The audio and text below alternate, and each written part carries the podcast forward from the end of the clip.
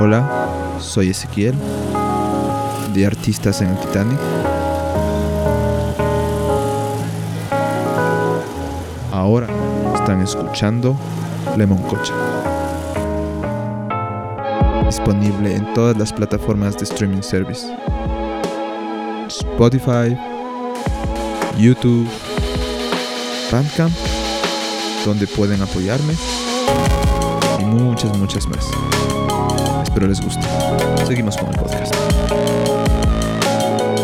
Cuando me preguntan de dónde eres, y se nota hasta por el acento que no es que, che, loco, no, no hablo así, ¿no? Puedo, con uno que otro amigo argentino de Quito, pero me considero mitad ecuatoriano, mitad argentino. ¿no? Nací en Mendoza.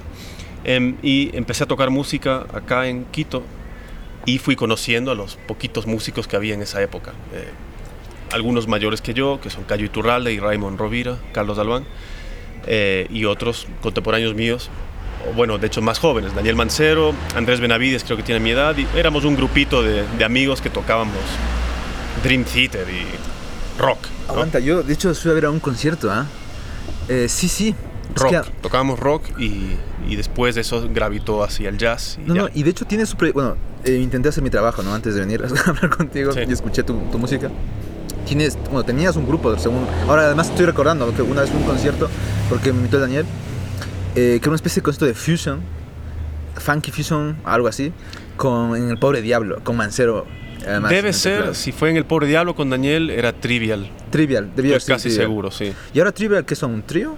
Ahora, esa banda empezó hace 10 años y por, por cuestiones de que todo todos los integrantes han querido viajar como locos de un lugar para otro, entonces ha sido la banda más lenta de mi vida en cuestión de desarrollo. Sin embargo, es una de las mejores bandas con las que yo he podido tocar porque son todos unos musicazos y han pasado un par de personas por ahí.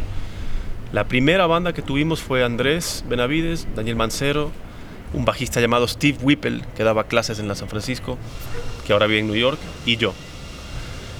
Después hubo una versión de ese mismo grupo con el Cayo en el bajo y Carlos Chong en guitarra. Éramos dos guitarristas. Y Andrés en batería y Daniel en el piano. Qué divertido, ¿no? Y después Daniel se fue a vivir a, a Francia, o tal vez yo me fui antes, pero después volví y él ya se fue.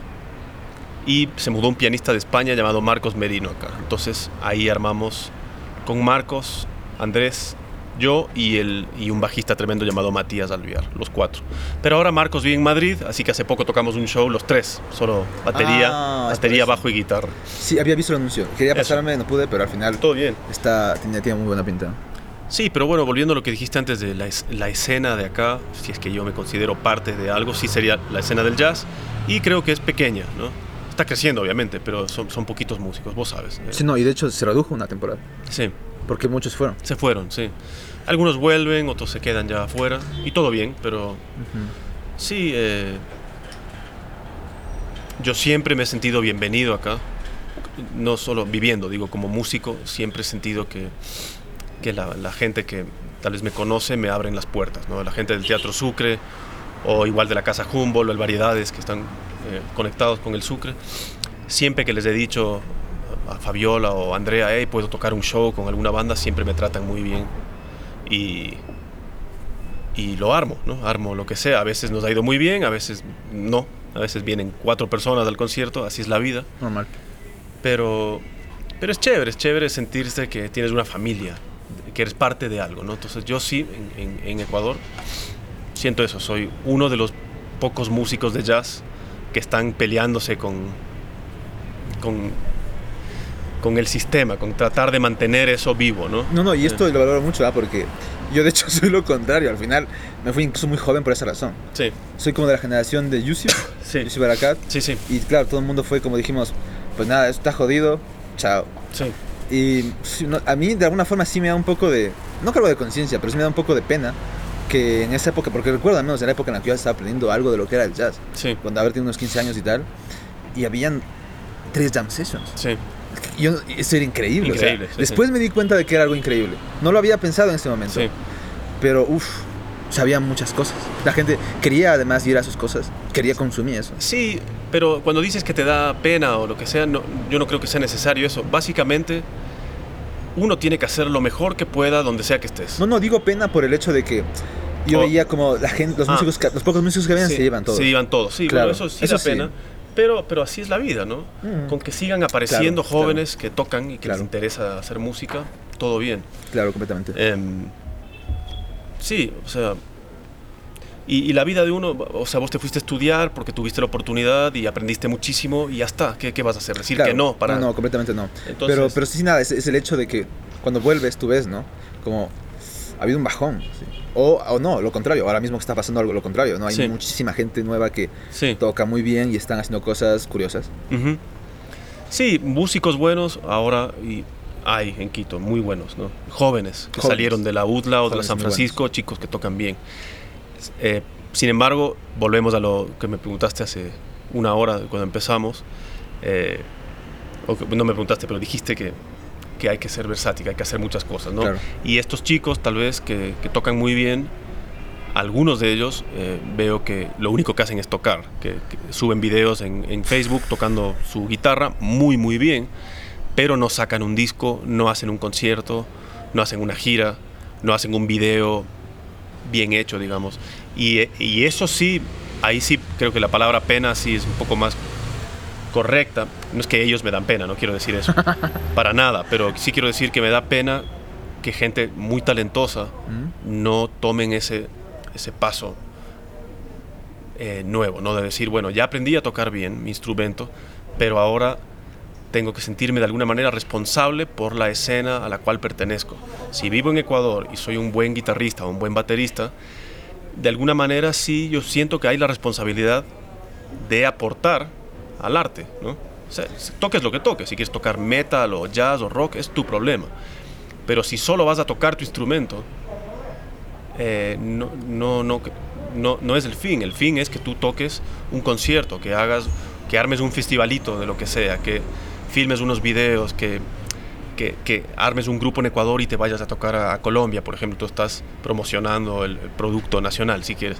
Yo creo que va por ahí y eso es muy difícil de hacer y eso sí me, me molesta, ¿no? Que veo un montón de chicos y digo, hey, locos, tocan súper bien, pero no están haciendo nada, ¿no? Vale, Algunos, otros no, pero me gustaría ver un poco más de eso, ¿no? Vale, me gusta ese tema porque además yo te he visto, ya, bueno, bueno, no tampoco te he visto mucho tiempo, pero los pocos años que te conozco más o menos, he visto de que tú has trabajado con, con gestión cultural bastante, o sea, y trabajas todo el tiempo. Sí, Sí he visto que muchas veces festivales y tal que aparecen por ahí han pasado, han sido filtrados por vos. Entonces, eh, ya como un consejo personal para gente yo que sé que necesite esto porque no sabe, porque es así, o sea, yo, yo lo sé porque también, de hecho, es un, es un buen punto, porque yo ni siquiera sabría cómo hacer gestión cultural en Ecuador y ni siquiera me atrevo, porque lo veo como, mejor hago un podcast. Sí, em, ok. Para empezar, yo ni siquiera lo llamo gestión cultural, ¿no? Vale. Como que no quiero decir que eso es lo que hay que hacer, gestión cultural. Más, es más... Yo creo que yo, por lo menos, como músico, yo estoy practicando mi guitarra y escribo canciones que se me ocurren. No lo hago por ninguna otra razón. Se me ocurre algo lindo y digo, ah, esto es un buen tema. Quisiera tocar esto en un teatro, en un, en un bar, que alguien me escuche. Y una cosa va llevando a la otra, ¿no? Entonces, practico en mi casa, compongo un tema, aprendo a tocar ese tema y digo, bueno, vamos a ver si toco esto en un bar. Voy, armo un grupo, lo toco en el bar y suena bien y tal vez los músicos dicen, oye, brother, esto está chévere, estaría de grabar esto tal vez, ¿no? Entonces después consigo un estudio X y gestiono un poquito de dinero, a veces lo pago yo de mi bolsillo y lo voy pagando a meses, ¿no? Acá no es que llego con 3 mil dólares y pago, pero ponte un estudio a mil dólares todo un disco me sale mil dólares, lo voy pagando de a poco durante seis meses y se puede, ¿no? Em, y bueno, una cosa, como digo, lleva a la otra. Aprendo a tocar, escribo un tema, toco un concierto, grabo un disco, toco otro concierto más grande para pues, lanzar ese disco y lo filmo al concierto y saco un buen video de ese show y lo subo a YouTube y con ese video aplico a un festival.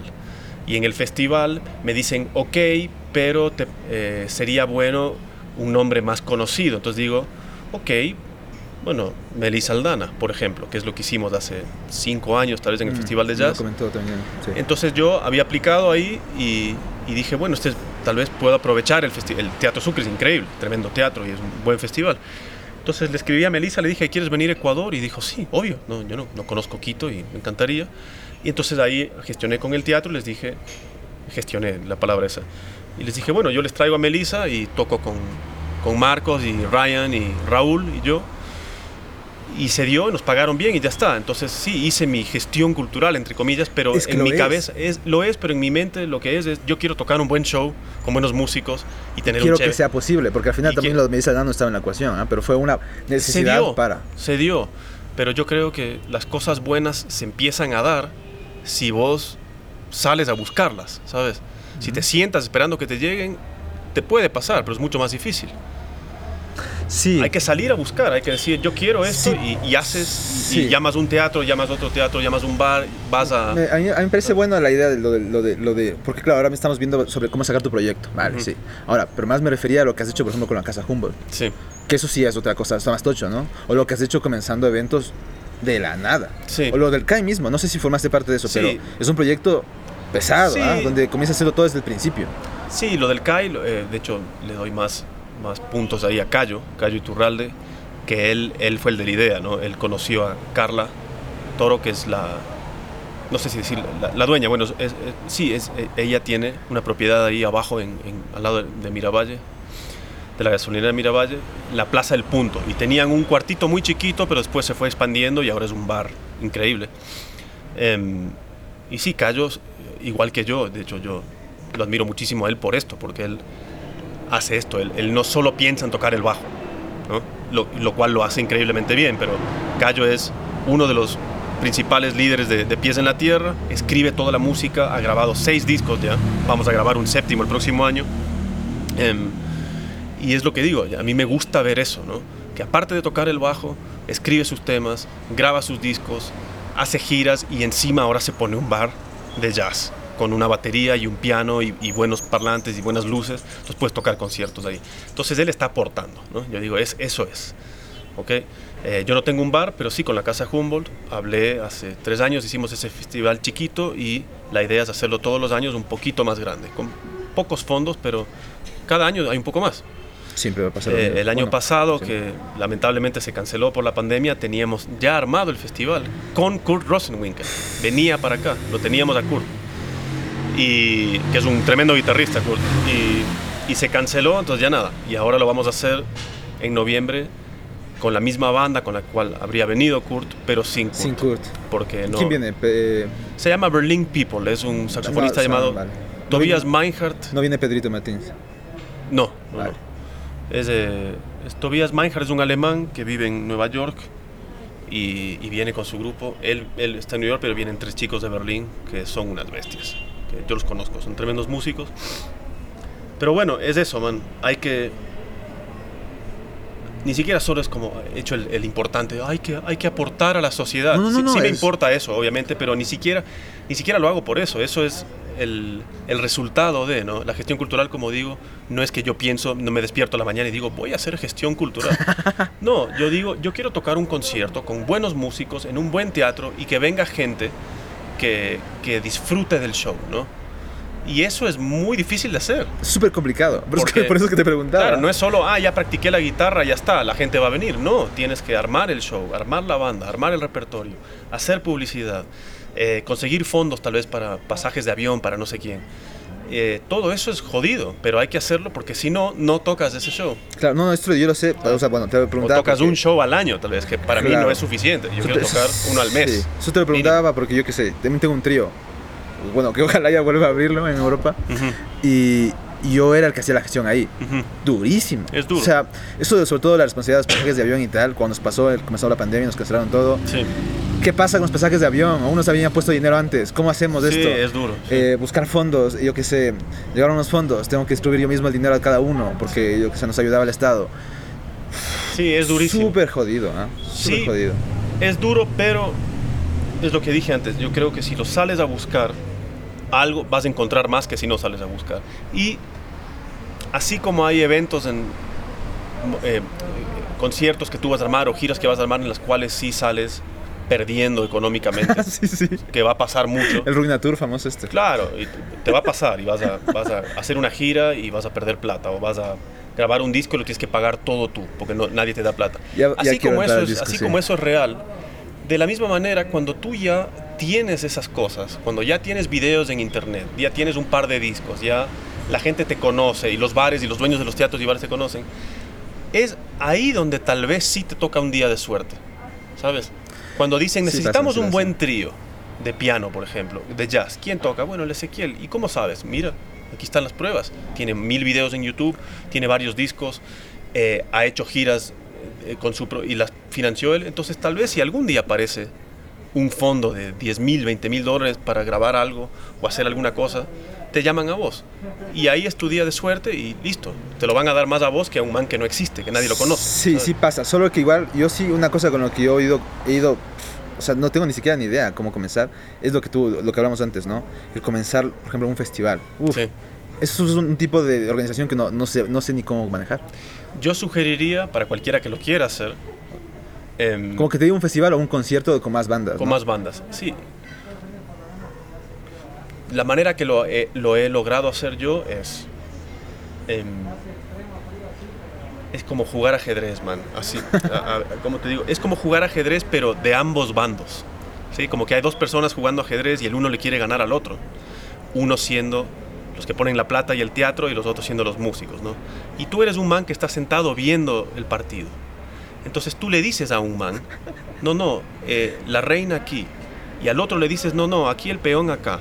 Pero el que va a ganar eres tú. ¿no? Y ellos también van a ganar. No les estás viendo la cara. Pero ellos no confían el uno en el otro. El músico dice, estos del teatro me van a robar toda la plata, se van a aprovechar de mí. Y los del teatro tal vez dicen, estos tipos no van a traer a nadie y va a sonar horrible la banda, entonces no confían en ellos. Entonces, ¿qué haces? Te pones afuera y dices, a ver, este teatro obviamente quiere que se llene su teatro, obviamente, ¿no? Quieren ganar plata y, y tener éxito como, como institución. Y estos músicos quieren tocar en un teatro lleno y que les paguen bien y que les filmen y que sean famosos y todo. La respuesta es Melissa Aldana. Claro, eh, claro, entonces dices, por ejemplo, Claro, es entonces dices, a ver, si yo toco con un buen grupo, pero tal vez no viene nadie al show, pero pongo a alguien famoso, que es súper fácil de vender, entonces ahí sí va a venir mucha gente al show, entonces el teatro va a decir, oye, muchas gracias, y los músicos también van a decir gracias. Y el teatro es más fácil ahí decirle al teatro, bueno, necesito tanta plata para esto, porque no es... Pero ellos felices te ayudan, ¿no? Alguien que tiene dinero sí, te lo va a dar si ellos están seguros que vale la pena. Sí, la gente no te da plata cuando no creen en vos. Dicen, no, no, no, me vas, no me va a servir. Sí, completamente. Pero si creen en vos y dicen, este tipo o esta chica nos va a hacer quedar bien, toma la plata. No, no, y me parece una buena estrategia. O sea, lo de Aldana me parece súper bien jugado. Y además de que, claro, eh, fuera de lo de Melissa Aldana, hay más formas de jugar. Hay mil trucos. Con Claro. el World Citizen Man, con esta banda que tengo, que la formamos hace seis años en, en Alemania, yo te, te explico, es un poco privado esto, pero lo cuento igual. No yo, yo tengo 40 años ahora y a los 32 más o menos, que vivía en Berlín, em, no te digo que me deprimí, pero sí empecé a pensar y dije, bueno, ya no tengo 20 años, no soy un tipo grande, 32 años, y toco guitarra hace casi 20 años, y empecé a los 12 a tocar, ¿no? Un poquito, 13, 14 años. Y decía, ya toco 20 años y todavía no toco en teatros por todo el mundo como Chick Corea, ¿no? Eh, pero yo pensé que eso me iba a suceder, ¿no? Y me, y me deprimí y dije, si es que ya voy 20 años sacándome el aire estudiando y todavía no, no soy Chick Corea o John Scofield, tal vez nunca me va a suceder. Me deprimí, ¿no? Dije, tal vez nunca me pase. Pero ¿por qué te cuento esto? Porque dije, ok, está bien, si yo no soy Chick Corea o, o, puta, Michael Jackson, no hay problema. No, no tiene que ser así. No, no me molesta no ser un genio. Ser un tipo normal que hago lo que puedo. Pero sí me molestaría, y recuerdo haber dicho esto, sí me molestaría no tener un poco de la experiencia que estos tipos tienen. Vale. Un poquito, aunque sea. Entonces yo decía, ¿cuál es la experiencia de ser Pat Metheny o Chick Corea? La experiencia de ellos es tocar en teatros llenos de gente por todo el mundo, 200 shows al año y puta, son lo máximo, ¿no? Entonces yo decía, bueno, eso yo no voy a poder hacer, pero tal vez yo hago una gira al año y toco en un par de bares lindos y un teatro, tal vez un festival, y yo con eso ya estoy feliz, ¿no? Una o dos giras al año. Entonces dije, bueno, para tocar en, en otros países, tocar en Italia o Dinamarca o Suecia, si yo mando un email diciendo, hola, yo soy Ramiro y toco guitarra y soy muy bueno, déjenme tocar en su teatro, no me responde ni mi abuela, nadie. Entonces, ¿qué pensé? Y esto lo hice con el bajista, con Kenneth Dan Lutzen, que es, que es danés. Y, y fue una epifanía que tuvimos entre los dos. Kenneth me dijo, oye, ¿tú puedes conseguir conciertos en Ecuador? Le dije, sí, sí, porque yo crecí ahí, me conocen ahí. Le dijo, chévere, pues yo, yo puedo conseguir conciertos en Dinamarca. Y me dijo, y tú no puedes, yo sí. Tú no, tú no hablas danés y no te conoce nadie acá, pero yo los armo igual de rápido que tú los armas en Ecuador. Entonces cuando nosotros dos pensamos en eso, obviamente el paso siguiente fue, oye, ¿y no habrá alguien de Francia que haga lo mismo? ¿No habrá alguien de Estados Unidos que haga lo mismo?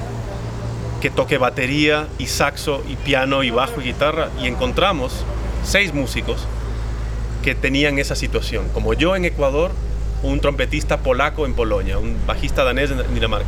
Entonces ahí hicimos un grupo de WhatsApp y dijimos, ok, panas, cada uno buque cuatro shows en su país. Total, 24 shows.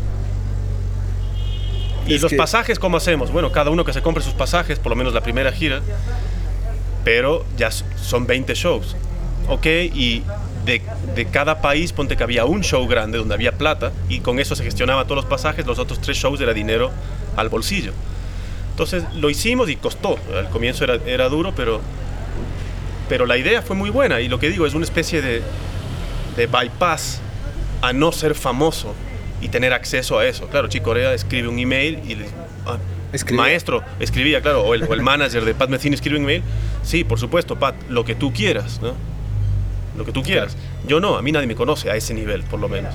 Entonces, con lo de Melissa Aldana que tú dices, o lo de World Citizen Man, o con Pies en la Tierra, ahora estamos haciendo algo similar. Nos vamos a ir a Argentina el próximo año, en marzo, a grabar un disco con músicos de allá, es una big band chiquita, big band de pueblo se llama la banda de Cayo, que armó. Entonces somos cinco músicos de acá y seis músicos de Buenos Aires, tremendos caños, ¿no? Y eso sucedió porque yo conozco a un saxofonista que fue a Berkeley conmigo, que toca muy bien el alto, y yo le dije esto, le dije, mira, vamos a ir a Argentina, por cierto, mis padres viven allá, entonces no tenemos que pagar hospedaje, tiene un depar enorme, vamos a dormir ahí, y, y básicamente sí, aprovecho todo lo que tengo a mi disposición sin ningún sentido de culpabilidad, ¿no? Como, ah, se fueron a Buenos Aires pero duermen en, lo, en, en, la casa de los padres, así quien no. Sí, ok, pero si lo tengo, ¿por qué no lo voy a usar? ¿No? Aprovecho es, ese, es, esa opción. Es un súper buen punto. Y de hecho, es exactamente la respuesta Aprovecho que estaba buscando. Lo que tengo, sí. Porque creo que mucha gente piensa al revés. O sea, como que piensan que van a encontrarse con el agente no. para y, y hacer famosos. Sí. Y la cosa va al revés. Es al o sea, revés. O sea, al final quizá te va, te va a venir un agente. Mira, te cuento la última historia antes de si tienes otra pregunta. Pero no, sigue nomás, sigue nomás. Cuando tuve el chance de tocar en el festival del Sucre con Melissa Aldana, tomó un rato armar eso porque yo tenía el email de ella, entonces le escribí directamente a ella. Pero ella me dijo, cuando le escribí, me dijo, sí, yo quiero tocar, pero tienes que hablar con mi manager. ¿ok? Entonces le escribí al manager. Y el manager obviamente cobraba mucho más plata. Entonces cuando hubo un problema ahí, Melissa me escribió y me dijo, ¿sabes qué? Perdona, más bien habla solo conmigo. Entonces hablé solo con ella, ¿no? Entonces bueno, se le pagó lo que se tuvo que pagar, se acabó el festival, muchas gracias, todo bien. Y unos meses después, yo dije, bueno, pero yo ya tengo el email del manager de Melissa Aldana, que se llama Anders Chang Tidelman, algo así, que es sueco pero vive en Nueva York, que casualmente también es el manager de Kurt Rosenwinkel y un montón de gente. Entonces le escribí totalmente así, humilde, y le dije, hola Anders, eh, ¿te acuerdas de mí? Yo, yo hablé con vos para traer a Melissa a Ecuador y, y eso ya sucedió, pero yo tengo otra banda, yo tengo un grupo mío que se llama World Citizen Man y quería ver si tú nos puedes ayudar, si, si te gustaría hacerme management, tal vez me ayudas a sacar una gira o algo. Y esto me respondió, eh. mira lo que, lo que me respondió un manager de ese nivel, de Rosenwinkel y de todo. Él me dijo, hola Ramiro, eh, gracias por escribir, chévere, eh, voy a oír tu disco y todo, le mandé el, disco. Me dijo, pero mira, lamentablemente tengo que decirte que no, porque yo no los he visto tocar en vivo ustedes, yo no los conozco.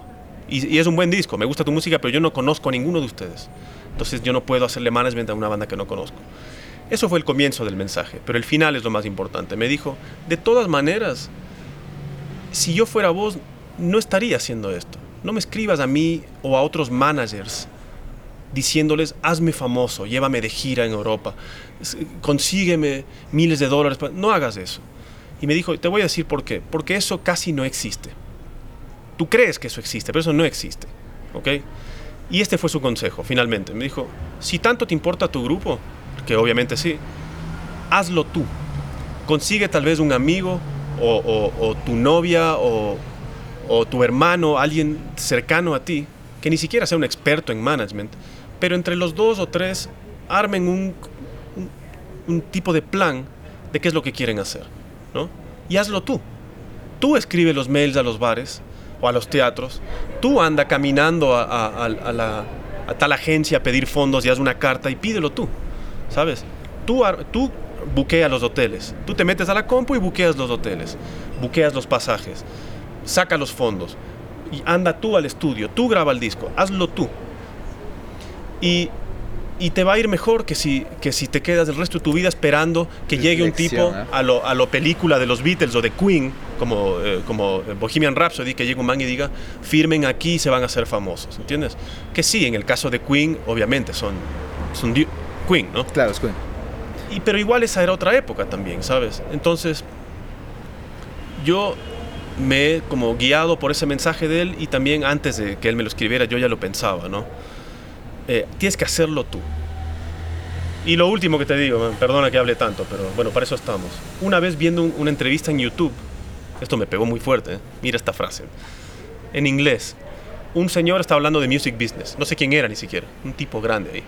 Y tenía un montón de alumnos en un cuarto y les hizo esta pregunta, les dijo, ¿cuál es la cosa, la número uno, que tú tienes que hacer para que te empiecen a llamar y te firmen contratos y hacerte exitoso? ¿Cuál es número uno? Entonces un chico decía, tienes que tocar muy bien la guitarra, el otro decía, tienes que tener buenos temas, el otro decía, tienes que tener buenos videos, lo que sea, ¿no? Y el man dijo, sí, todo eso es cierto, pero la número uno cosa que tienes que tener para que te empiecen a buscar es que tú te haces exitoso por ti mismo, que tú lo lograste solo. Él decía, si tú tienes un grupo y les empieza a ir bien, la gente va a preguntar, ¿quiénes son esos, los managers? Digo, ¿quiénes son esos manes? ¿Quién es el management? Cuando la respuesta sea, nadie, ellos. Esos tres hijo de puta solos hicieron eso. Ahí te vienen a buscar como cucarachas los managers, porque dicen, si ustedes solos ya hicieron eso, conmigo yo me hago famoso. El más claro ejemplo, a lo grande, es Bob Rock con Metallica en el álbum negro. Claro. ¿sí? Metallica antes de eso eran cuatro hijos de putas que grabaron cuatro discos y se hicieron mundialmente famosos a un nivel medio underground, ¿ok? Pero eran famosos. Entonces llegó Bob Rock y les escuchó y dijo, estos manes ya hicieron todo el trabajo. Ya está. Yo les grabo el quinto disco, les tuneo un par de cositas así, les hago una imagen un poco más popera, entre comillas, y, y el álbum negro. Multimillonarios. Pero no es que eran unos cuatro idiotas que no sabían tocar No, no. y dijeron, oye Bob Rock, haznos famosos. No, no, y, y eso me parece genial porque, eh, bueno, no sé si está completamente conectado, pero yo creo que sí, en parte. Y es que, claro, vamos a recordar que antes, cuando necesitaba su manager, necesitaba su manager porque este manager era el tipo que tenía el contacto de teléfono de estas Sí, personas. Ahora, y eso existe todavía un poco. también, pero ahora, realmente, todo está en internet, weón. O sea, tú Sí. tienes los emails de quién sabe todo quién, de todo el Sí, mundo. Está, está, tienes, tienes tu computadora para, yo qué sé. A ver, lo voy a poner clarísimo. Tú puedes mezclar y masterizar de tu computadora bien y ya está. Y sin nada más. O sea, realmente la masterización es una cuestión más psicoacústica. Y si es que sabes bien manejar psicoacústica, vas a masterizar bien. Y si no, no. Vas a masterizar como el culo. Entonces, nada, es lo que hay. No hay mucho más. Sí, viste, cuando tú tocas tu piano, ¿no? Tú tendrás un, régimen de estudio X. Dirás, bueno, tengo que practicar técnica dos veces por semana. Pero también tengo que practicar impro. Escalas y acordes, lo que sea. También tengo que practicar repertorio. También tengo que componer un par de temas para tocar un show y tener un par de temas, o arreglar un par de temas, lo que sea. Y uno siempre va agregando cositas a la lista de responsabilidades que tienes que hacer para ser exitoso en lo que tú crees que es el éxito, ¿no? Pues si quieres ser exitoso a nivel así medios, tienes que agregar a tu lista de cosas que vas a hacer eso. Exactamente. Y te dices, te notas en tu agenda, ya practiqué piano, ya compuse un tema, ok, ahora mando un par de emails. sí. O me voy caminando Sí, sí. a tomar un café con el dueño de tal bar y, y se lo pago yo, ¿no? Eh, maestro, y, y sí, tengo tal grupo, tengo tantos grupos, quisiera tocar acá y hacer un festivalucho en tu bar. Yo te lo lleno de gente. ¿no? Listo. Es un esfuerzo, ¿no? Y, Es ese tiempo, ese tiempo que inviertes en eso, no lo inviertes en tocar. Ok, Sí. pero bueno. Y, y de hecho, hay, hay que hacerlo con tiempo, ¿ah? Porque yo recuerdo que cuando, pues, que hace tiempo me pasó esto ya, cuando comencé a hacerlo realmente, cuando dije, es que yo, creo que, yo creo que cuando me pasó realmente esto fue cuando ya comencé a manejar mi trío. Yo sé también hay otro proyecto que ya no lo he abierto porque al final ya, ya no tenía el tiempo, llamado Blossom Quintet, tocaba música de Blossom Derry, los, arreglos, los arreglos de ella tal cual. Me encantaba, sí. Pero bueno, el punto es que dependía mucho de la cantante, ¿no? Porque la cantante era, es el foco máximo ahí. Pero eh, recuerdo que, como no había invertido nada de tiempo en eso, pues la cantidad de horas que tenía que invertir a eso eran, eran muchísimas. Demasiadas. Entonces inmediatamente pues ya no, podía, ya no podía tocar el piano. Porque no lo había hecho nunca. Te cogió de sorpresa. Claro, pero no si haces, si haces media hora al día de eso, Claro. el rato que ya llega la gira o el disco, lo que sea, ya te ocupaste Sí. de eso. Entonces ya no, no estás así dos Claro. semanas de solo mandar emails y llamar por teléfono. Claro. Hay que hacer de a poco todo, creo Hay que yo. hacer de a poco todo. Sí, o sea, de hecho, lo que, lo que creo que esperemos que podamos sacar, dejar como mensaje o sacar algo de aquí, es que tenemos que ser autosuficientes, ¿vale? Eso. Tenemos que ser autosuficientes y, Eso te- es. y, y- y, o sea, autosuficientes en todos los sentidos. Porque no hay nada más. No hay nada más fuera de aquí. Podría ser, o sea, no sé, hablamos por ejemplo del Jazz. Jazz es un mercado de jazz, en general en toda Europa, ¿no? Y de hecho la razón por la que tú vas a tocar Jazz Head no es por el dinero. Vas a tocar ahí porque Por esperas, El nombre y encontrarte con alguien. y esperas cosa. conseguir manas. Sí, sí, totalmente. Y esa es la razón por la que vas a tocar Jazz Head. Entonces, claro, al final, ¿pero qué te lleva Jazz Head? Te lleva a haber tocado mucho, te lleva a haber, no sé, pasado, tocar mucho en bares pequeños y cosas así. Y después por ahí pasa que, no sé, conoces a alguien y te llevan al Jazz Head, ¿no? Sí. Pero claro, al final no es al revés. Tiene que estar ya el producto muy bien empaquetado. Tú tienes que hacer todo Exactamente. y la gente te va a venir a buscar. Exactamente. Es así de, de obvio y un poco duro de Sí, sí. aceptar. Es una realidad fuerte, pero sí. tienes que hacerlo todo tú Sí, al comienzo. Y después, cuando ya tienes cierto estatus X, ahí si alguien te viene a buscar, tú puedes pedirles plata. sí. ¿Sabes? Sí, es que pasa. Si es que pasa. Y si no, por lo menos lo hiciste, ¿sabes? claro.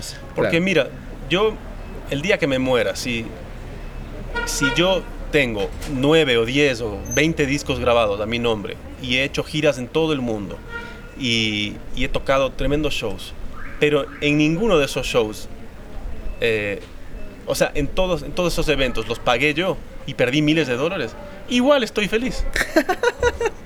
Si yo me estoy muriendo y me dicen, a ver, ¿qué hiciste con tu vida? Toqué por todo el mundo, grabé miles de discos, pero ¿y cómo hiciste eso? Bueno, me gasté toda la plata que tenía en eso. Sí, pero igual lo hice.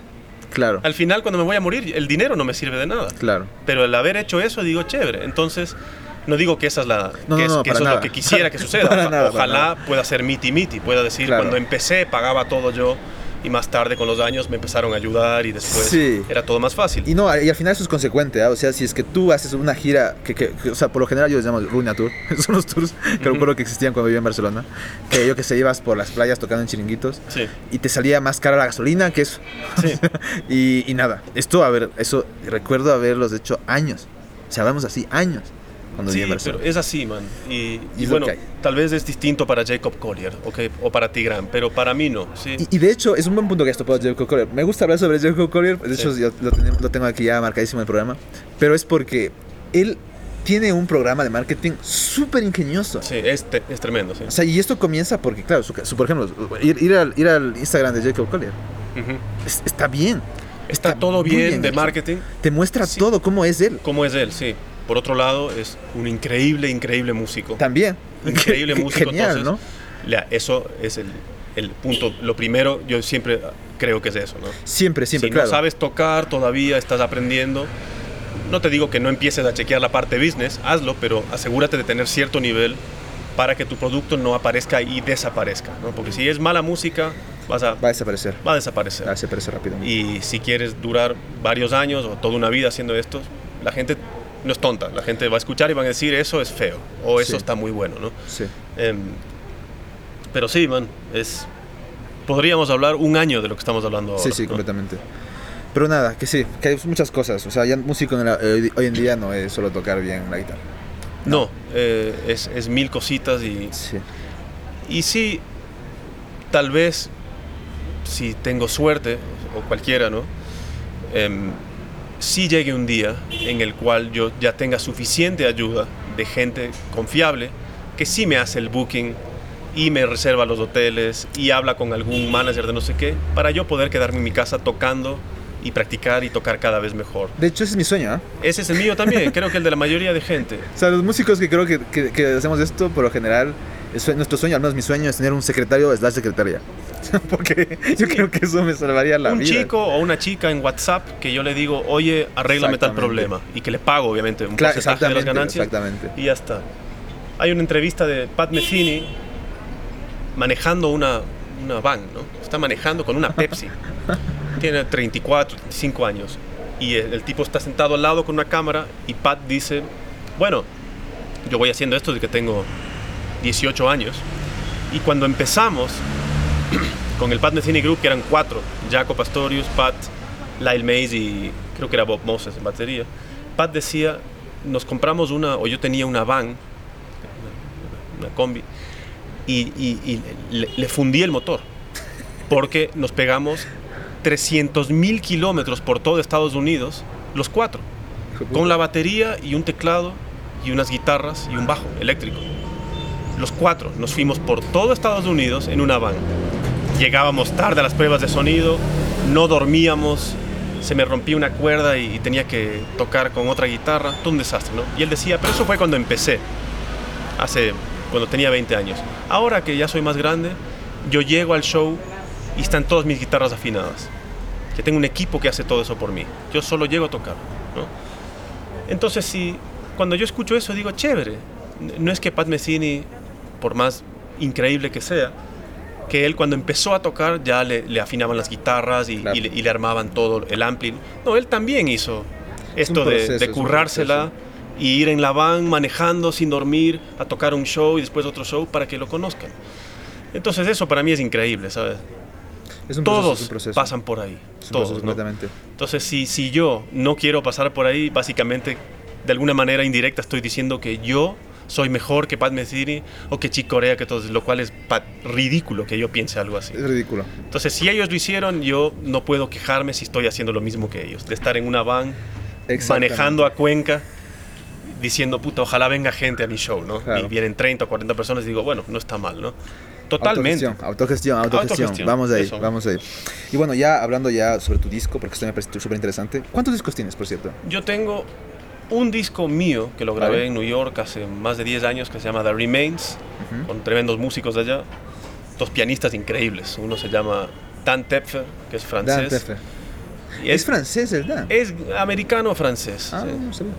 Ah, es verdad son- que tiene algún, algún punto extraño. padres ¿no? son Pensaba que era franceses. inglés. Pero habla, hab- habla inglés perfecto y francés, los dos.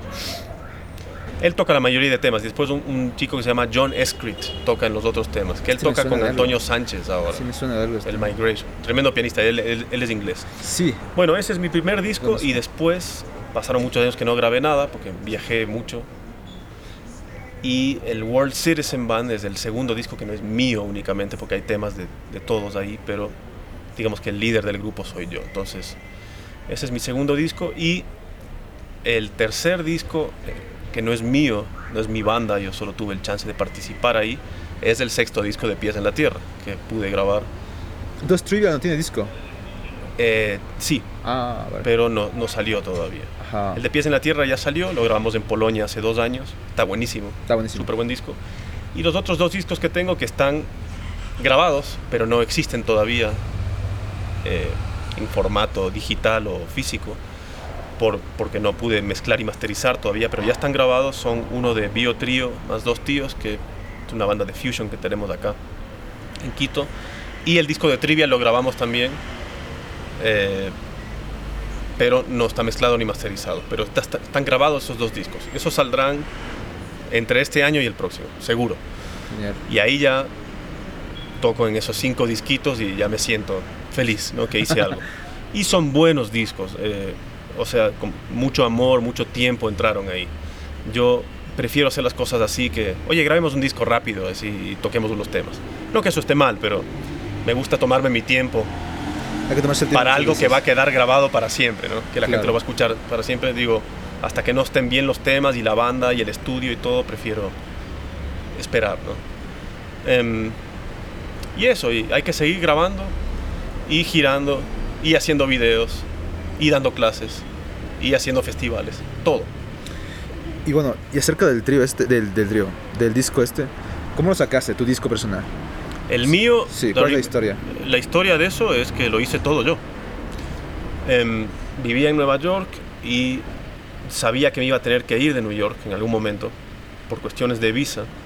Pero entonces justo antes de irme dije, no me quiero ir de acá sin haber hecho algo que yo me pueda llevar, aparte de la experiencia, ¿no? que no, no le puedo, no le puedo poner precio a haber vivido tres años en New York. Me cambió como ser humano y como músico, para bien.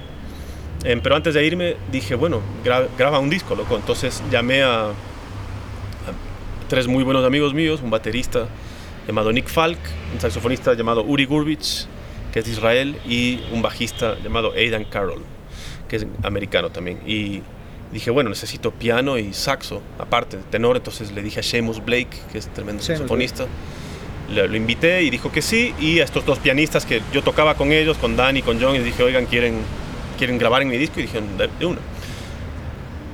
Saqué un estudio que se llama Peter Carl Studios en Brooklyn y fuimos y grabamos dos días.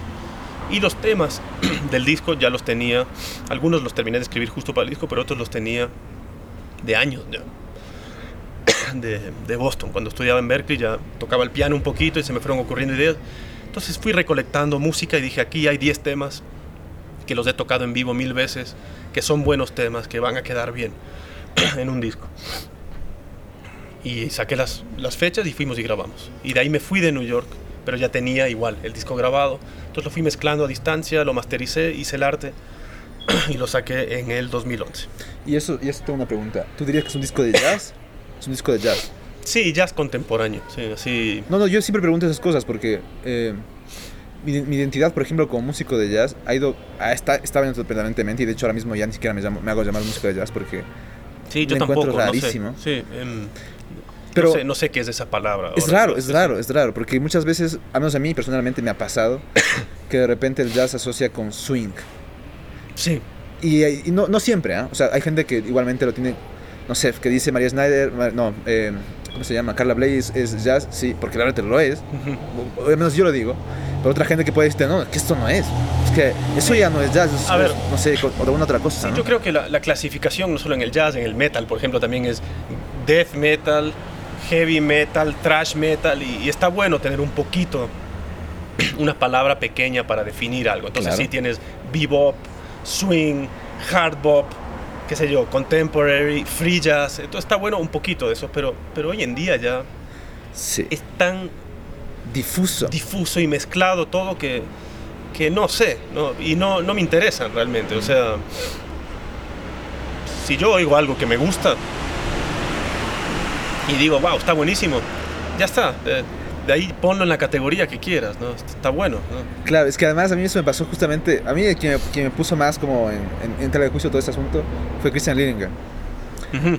Eh, toqué una vez con él y pff, inmediatamente dije, a ver, esto, esto no es nada. O sea, esto no es nada y es todo. Sí, es free algo, no sé, no sé qué. Sí. es, de él. sí, sí. Es de él, es de él. Y eso fue lo que me puso ya en plan ya... Sound. Sí, muy serio a decir, eh, ¿qué estoy haciendo? Porque igual las cosas que hago no tienen nada que ver con el swing. Pero, por otra Sí, parte... Pero Christian eh, Lindinger siempre hace eso. Ese es- no, no. O sea, a ver, O creo sea- que tiene una estética de cómo toca él, pero de Sí. ahí lo, o sea, como que el, el envoltorio lo Sí. cubre con lo que sea. Por ejemplo, la electrónica, sí, una banda de salsa, yo que sé que hace cosas raras. Sí, pero no toca Latin Jazz y después toca Chacha y después toca Straight no, Ahead. No, Hace pe- esa cosa medio free siempre. Sí, no, eso. pero por otra parte, no sé, yo, yo tuve la experiencia de estar con él por unos Ujú. días y también toca bien swing. Es que lo raro de que se diga para mí ha sido, lo- ha sido un descubrimiento. ¿ah? El, el hombre estudió con James and Watts, Ujú. había en Nueva York y todo el asunto. Y llega un punto, ¿no? Donde él, él- es su reflexión personal, que esto Sí. no lo digo a menudo, Sí. pero me parece divertido, que él dice, o sea, es, es su forma de pensar. Es muy radical también, no voy, a, no, voy a, no voy a justificar nada de lo que ha dicho. Ujú. Pero él dice que después de James and Watts la batería murió ya. Puede Es, ser. es lo, es lo que el hombre dice, es su, es su tesis, o sea, ¿no? Es su de tesis. tocar swing a toda madre, yo diría que sí, ¿no? O sea, porque él es el, el rey. Que está en vivos, por lo menos, él. Sí. Sí, pero hay más gente. Bill Sí, exactamente. No, no, yo. eh, es, es su tesis, ¿no? Yo no puedo asegurar nada de esto. Pero sí me pareció al menos como un performance, porque creo que las, o sea, a ver, no sé. He escuchado a muchos músicos tocando cosas y también he formado parte de agrupaciones que donde, o sea, he tocado con algún músico, yo que sé, que, que me han llamado la atención, no sé, déjame pensar. Eh, Vicente Macián, John Robles, o... Vicente Macián, Vicente Macián, saxofonista, tremendo. saxofonista. Tremendo. sí. John Robles o gente de estas. Eh, yo qué sé, más gente. Pero el punto es que cuando escuchaba esta música, lo tocaba así, pero algo me, da- me daba la impresión de que había un pequeño vacío. Ahí va, esa es una cuestión personal que me he ido desarrollando de a poco. Y cuando una vez, tocando con, con Christian Lillingham, además la música de él es, es muy confusa, pero Ujú. igualmente muy complicada de montar. Ujú. Son cosas muy no lo sé, pero sí, está bueno. Eh, porque además, claro, yo en- en- alguna, vez, alguna vez, yo, no sé, es una anécdota muy chistosa pero lo de, lo de Lillingham, porque me dijeron hace unos, unos seis meses con anticipación. Y dije, sí, de una, estaba súper feliz. Y como una vez no había escuchado nada y pensaba como que iba a ser un gig, estudié una semana antes, weón. Wow. Eso fue una mierda, eso Duro, fue duro. lo peor que pude haber hecho en mi vida. Y claro, llegó la semana esta y dije, ¿qué, qué me estoy metiendo? Porque la música o sea, está escrito. Yo, yo pensaba, incluso a lo que comencé a escuchar en el, en el- en el metro y tal, decía, pues no ha de ser que se Sí. puede. Mentira. O sea, la palabra jazz yo la utilizo más que todo para decirle al público que yo quiero que venga a un concierto, lo que voy a hacer. De ahí si ellos vienen y se topan con algo muy distinto a- al quinteto de Miles en los 60, Vale. eso ya es otra cosa, ¿no? Pero obviamente algo les tengo que dar, entonces digo, bueno, vengan a verme tocar con mi banda. Y me preguntan, ¿qué es? Les digo, es jazz. O sea, con eso ya les estoy diciendo, no es un concierto de rock pesado o de ska o de música clásica, ¿no? Es un concierto donde vas a ver mucha improvisación, donde va a haber caños, tal vez saxo y trompeta, y un contrabajo, va a ser semiacústico, tal vez hay guitarra eléctrica, lo que sea. Pero entonces es más para ellos, ¿no? Para que el público diga, ah, jazz, ok, vamos, ¿no? Porque por otro lado, si les digo, vengan a mi banda, y les digo, es, es grindcore, y vienen y me ven tocando con pies en la tierra, van a decir, oye, nos, nos metiste el dedo, eso no, es, no tiene nada que ver, ¿no? Entonces les digo, es jazz para ustedes. Ustedes saben que va a haber esto, música acústica improvisada, pero eso es todo, ¿no? Si después vienen y dicen, oye, pero no suenas a Charlie Parker, digo, no, yo estoy tocando otra cosa, estoy tocando tipo conte- contemporáneo, así de New York, o Aaron Parks, ese sonido, digamos, ¿no? Y, ahí- y ahí viene mi Y pregunta. todo bien. eh, Claro, ya viene mi pregunta, pero claro, bueno, el punto es que en ese concierto con Cristian Lillingham fue bien y tal todo el asunto.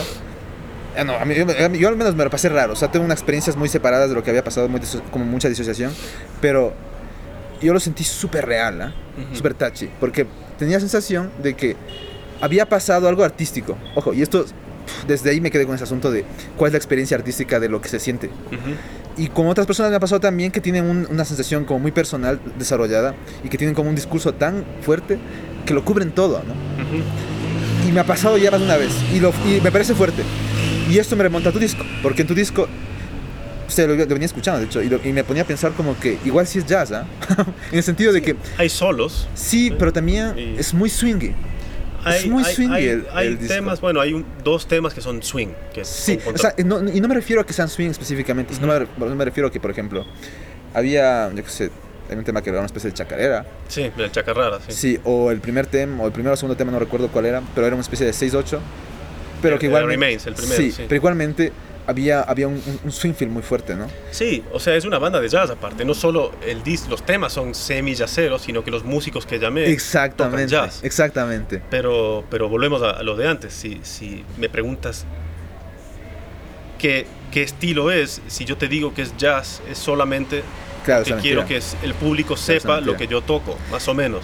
Y ahí viene mi pregunta, Eh. ¿qué- ¿de qué fue? O sea, ¿cómo fue que hiciste ese disco? O sea, de- no sé, porque había un, un tema que parecía música mediterránea, eh, Medio Oriente por ahí. Sí, em, el- ese es el Search for Fear. Em, no sé, man, o sea, yo siempre, siempre he escrito temas.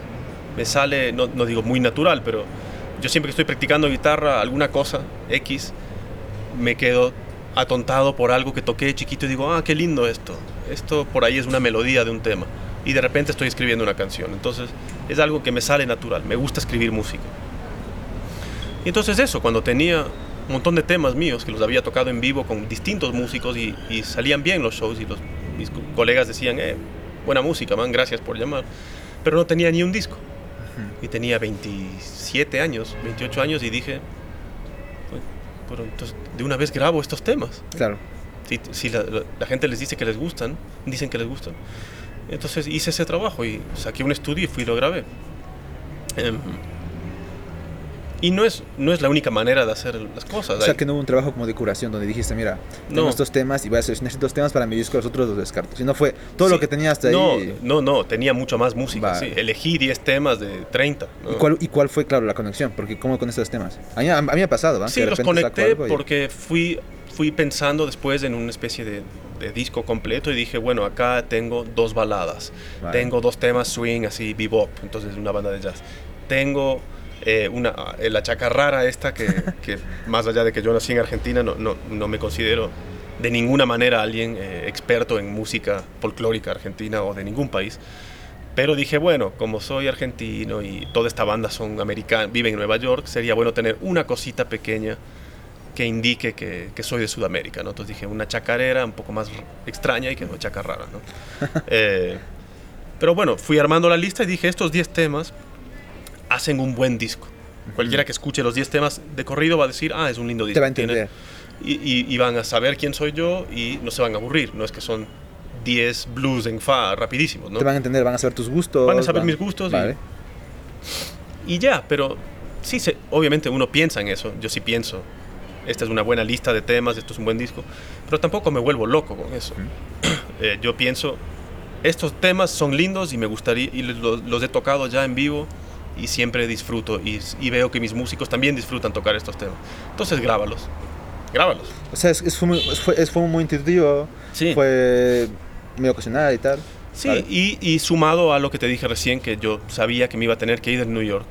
Mm, y dije- además fue un recuerdo. Fue un recuerdo. Y dije, quiero irme de acá con algo que yo pueda tener para siempre de haber estado ahí, ¿no? Y que pueda utilizarlo también, ¿no? Como una parte emocional, pero también que me sirva. Claro, Porque vos sabes que business lo que sea. en el business y dices, hola, soy músico de New York, no este es mi disco. eh, soy- este es mi disco grabado en New York, ya la gente te, te- te miran de otra manera, ¿no? Yo con ese disco he podido hacer que me respondan un montón de personas que no me habrían respondido sin ese disco. Y lo único que hago es pongo el link del disco y pongo los integrantes y el primer nombre que pongo es Seamus Blake. Esta es mi banda con Seamus Blake en saxofón. Y más de una persona me respondió, hey man, ¿no? Ah, ¿conoces a Seamus? Sí. Ah, ok, bueno, déjame ver, ¿no? Y por ahí sale algo o no. Claro. Entonces todo, lamentablemente, es así el mundo. Es un poquito de, Hay que tener mucha estrategia. de estrategia, ¿no? Completamente, Y, Completamente. y tocar en un disco con alguien famoso en el medio del el mundo del jazz ayuda. Sí. Mucho. Aparte que yo no me llamo John Smith también, ¿no? Me Sí. llamo Ramiro Laciregui, por ahí un festival en, en Italia o en Francia o en Alemania me ven a mí y no, no entienden nada. Dicen, Ramiro, ¿qué? No. Pero pones Seamus Blake o lo que sea, dicen, ah, qué, qué maestro, el man de Nueva York, bla, bla, bla. Sí, sí. Lo odio, ¿eh? No te digo que, que me No, guste pero- esto, me molesta, pero, Claro. pero es así. Pero hay muchas estrategias, incluso no, que sé, yo que sé, el diseñador de tu portada puede ser un tipo famoso, o yo que sé, que sea, el, sí. no sé, el festival que tocaste era muy famoso, lo que sea, pero ayuda. Todo te va abriendo puertitas. Sí, ayuda, o sea, sí hay que pensar un poco de esa forma, ¿no? Hay que pensar mucho de esa forma. No es lo primero. Lo No, primero es tocar buena música, pero, pero, Pero si puedes apoyar eso. tienes ser muy estratégico. Sí, hace unos años también en el Festival de Jazz de acá, de, del Sucre, pude tocar con Randy Brecker. Vino Randy Brecker de Estados Unidos y tocamos Pies en la Tierra con él y yo toqué guitarra.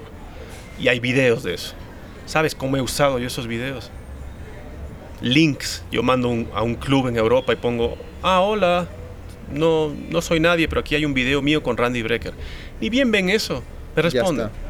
responden, dicen, ah, Randy Brecker, es como, puedes traerlo a él. Y les digo, bueno, déjame ver, ¿no? Pero tienes que pagar un montón de plata. Pero el caso es que ya me crees que toqué con él, porque hay un video. Acá está el video, ¿no? Eso fue suerte mía, no es que yo lo llamé. ¿eh? El tipo vino y, Mm. Por y yo, coincidiste yo justo estaba acá y es una coincidencia absoluta. Pero obviamente yo no le digo eso a alguien cuando le envío un email, ¿no? Claro. No les digo, tuve la suerte de... No, pongo, yo toqué con Randy Brecker, bla, bla, bla, y me dicen, ah, maestro, y no sé qué. Es toda una mierda falsa. Bueno, no es falso, pero, O sea, sí tiene, o sea, tiene una, cues- una cuestión pero como es, es business, es de eso. estrategia, hay que hacerla. Eso tiene una cuestión de business y estratégico y es lo que hay, o sea, no hay Sí. mucho más. Eso habrá Y, que hacerlo. y así vas abriendo puertitas, una tras de otra y...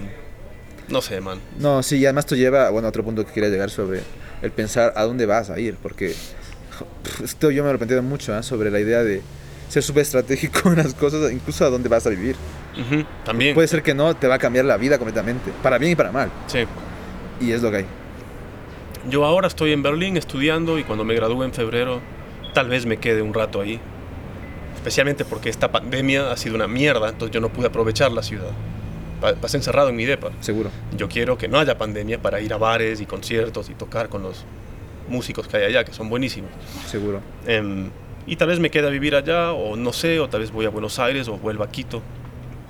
Em, pero ¿Te está llamando a Buenos Aires últimamente? no, no, eh, o sea, mis padres viven ahí, los Ah. extraño, pero eso es todo. Y hay tremendos músicos, ¿eh? Pero Musicazos. igualmente, eso jala bastante. Parecería que no, pero con la edad ya va Con pasando. la edad que- sí, pero, pero bueno, hoy en día un pasaje de avión no es tan caro. Si lo compras con meses de anticipación, viajas. Claro, pero una cosa es, al menos yo me di cuenta, ¿no? Porque ahora estoy aquí ya unos, algunos, algunos meses ya y noto como mi relación con mis padres es diferente a cuando estoy por Cuando estás fuera. Sí, totalmente, ¿no? Para mí también.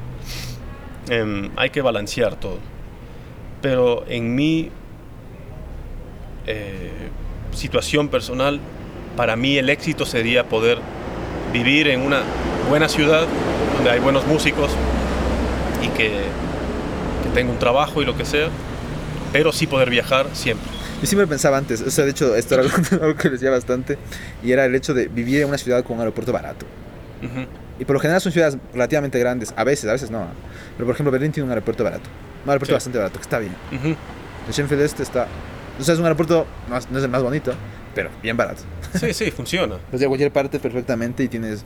Un- estar en una buena ubicación, Sí. Madrid o algo así, París, Madrid no sé. también. ah, Sí, bueno, París. Ahí no me he planteado porque, no sé, no, no hablo francés y tampoco. O el DF también, México. A mí me gusta estar en una ciudad grande, no demasiado grande, pero grande y bien ubicada y que, te- y que sea cosmopolita. Eso me gusta a mí. Sobre todo que sea cosmopolita. Por ejemplo, en Ecuador, yo no he vivido en Guayaquil o en, o en Loja o en Cuenca, pero de lo que entiendo, la ciudad más cosmopolita es esta, es Quito, ¿no? Eh, No tengo o no lo sé, tal vez Cuenca también. Sí, hay, es que hay yo muchos Cuenca extranjeros. muchas veces he visto que. que pero cosas Cuenca hay no muchos extranjeros más grandes, gente más Sí, vieja. ¿no? Es verdad. Pero acá en Quito hay, hay eso, hay, hay distintas culturas y eso a mí me agrada exclusivamente porque eso hace que la música sea buena. Exactamente. Los, donde más músicos internacionales hay es acá, extranjeros, perdón. ¿no? Acá hay un montón de venezolanos y cubanos y colombianos. Y qué eso, suerte, ¿ah? Qué y eso- que y eso se mezcla con los ecuatorianos y empieza a pasar algo especial. Por eso Nueva York es Nueva York. Nueva York no es un montón de americanos que tocan bien, no, es toda la tierra mezclada en una, en un- en una sopa ahí de músicos, ¿no? Asiáticos, eh, europeos, gringos, sudamericanos, y todo eso se, se, se transforma en esa cosa, man. No, y, y bueno, Bestial, y ¿no? además hago un paréntesis para decir que qué bueno que está pasando con Quito, porque en Quito Sí. hace 10 años no pasaba. No pasaba, claro. Y ahora cuando he llegado es como, uh, aunque claro, mucha gente está cabreada y tal. Yo qué sé. ahí bueno, no pero ahora hay, hay muy buenos músicos. Sí, Cubanos sí, hay un montón claro. y venezolanos también. Claro. Y es un eso aporte increíble. vienen a aportar al, al sonido ecuatoriano y viceversa también. Ellos ap- aprenden acá Exactamente. otros estilos de música, pero eso a mí me gusta, ¿no? Entonces yo quisiera vivir en una ciudad así, sea cual sea, y poder viajar. No me importa tanto si vivo en Berlín o en Quito, en Buenos Aires, me da igual. Con que esté feliz, digo, ¿no? Con que Claro. tenga una, una linda vida, pero no estar atrapado ahí. Si yo estoy atrapado dos años seguidos en Quito o, o dos años seguidos en Berlín, sin irme de ahí, sí me empiezo a deprimir. Porque es como, ah, ya es siempre lo mismo, ¿no? Sí. Me gusta vivir en un lugar, pero yo tengo que irme una vez al año, un mes o dos meses. Estar en otro ambiente, otro tipo de gente, otros músicos, otra cosa. Y después volver a, a la base. Si logro eso, con hacer eso con mi vida, voy a ser muy feliz. Bueno, hombre, en Europa se puede hacerlo fácilmente. Sí, no es tan difícil. Sí. Hay que, hay que planear con tiempo. Sí. No, y estar además, siempre buqueando showcitos y te vas Sí. un fin de semana a Italia o no sé qué. Estás, del lado, estás lado de República Checa. En Claro. Praga hay muchas movidas. Hay mil cosas, claro. Entonces, A Polonia también. Bueno, Polonia paga muy mal, pero yo qué sé. sí, pero puedes ir a pasar en Polonia una semana Sí. con euros y Sí. vas a estar muy feliz. Sí, te ahorrarías la comida en Berlín, que al final sí te, sí te, sale- te cunde, ¿no? Claro, entonces, y es hermoso país, Polonia es lo máximo. Entonces, eso, man, es una mezcla de... Pero hoy como músico, yo siempre creo que es bueno viajar mucho y, Es y ni siquiera como músico, como ser humano. Es, es- como ser humano, es buenísimo viajar. Es que ya lo esto. hacemos igual, virtualmente, con las redes. Pero no es lo mismo. No es lo mismo, ¿no? Pero, pero mismo. se hace un poco. Ahora, Sí.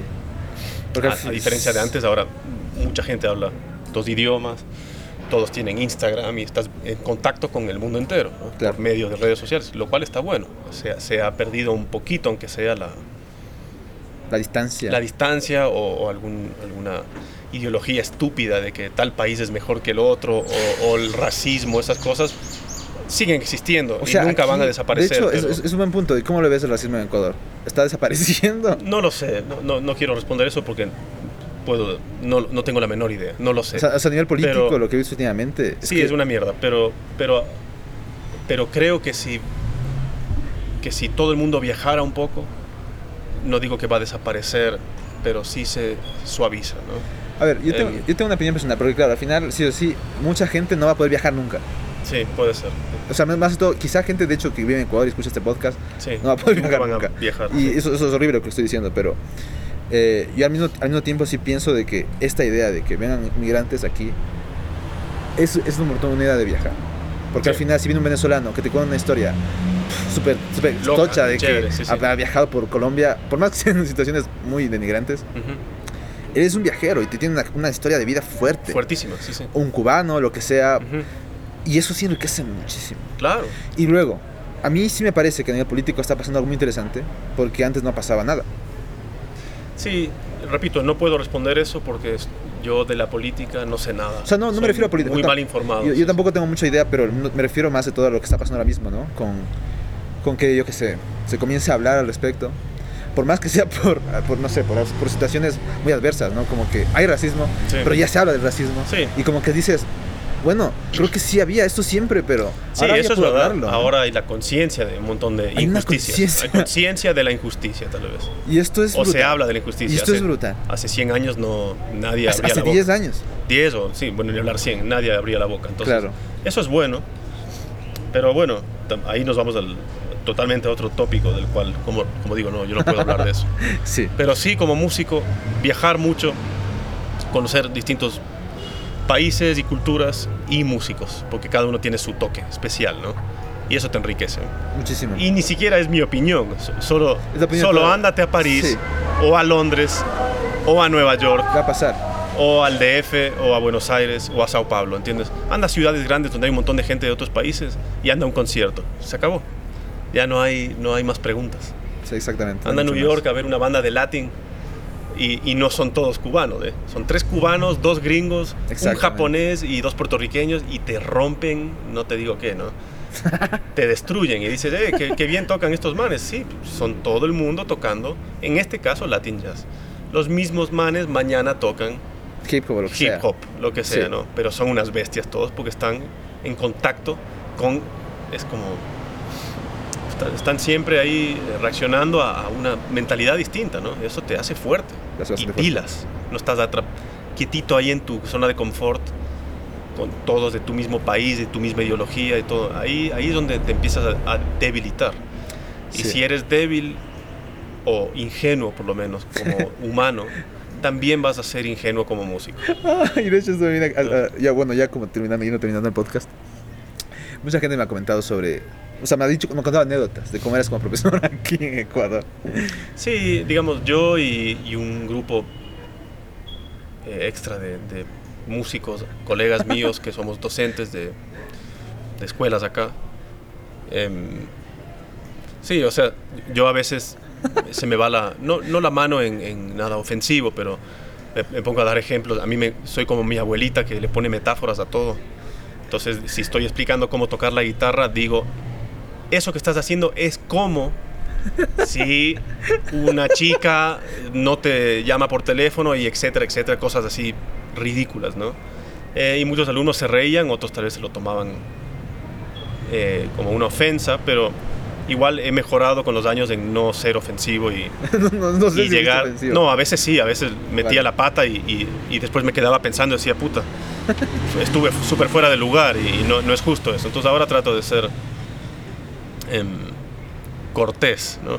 Pero sí, a veces eh, enseñar música Es complicado, es, difícil y, a- y hacer que la gente te entienda no es cuestión solo de escribir un montón de notitas en una pizarra Sí, sí. y decir, ok chicos, practiquen esto, nos vemos No, la próxima semana. No, el asunto. Em, y, y realmente es esto, man. Yo creo que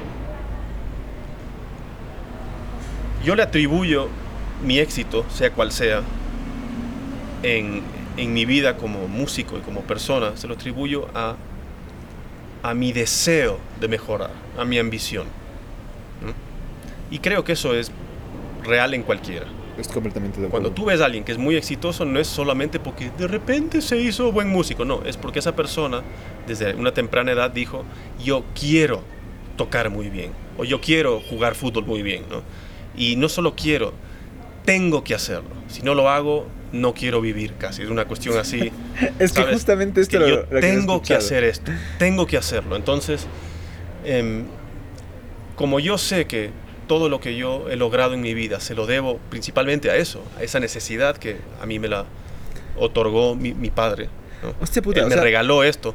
Cuando yo veo un alumno de 16, 18 años que no tiene eso, que no tiene ese hambre así voraz de tengo que mejorar, tengo que hacerme un buen músico. Cuando veo que al revés es un chico que está así, bueno, sí, enséñeme algo, profe. Mi tarea número uno no es enseñarle un acorde, una escala, es enseñarle esto. Y eso es muy difícil de enseñar. ¿no? Y, hay miles de maneras indirectas o directas de hacerlo. A veces hay que decirle muy, muy severamente a alguien joven, oye, brother, eh, ¿qué quieres hacer de tu vida? Y te lo pregunto porque si no te pones las pilas rápido, tal vez nunca vas a saber qué quieres hacer de tu vida y vas a terminar haciendo algo que no quieres hacer porque no tomaste las, las riendas y tú no te encargaste de decir yo me voy a ser un compositor o yo me voy a ser un tremendo cantante o yo me voy a ser un gran productor o yo me voy a poner un restaurante, lo que sea, ¿no?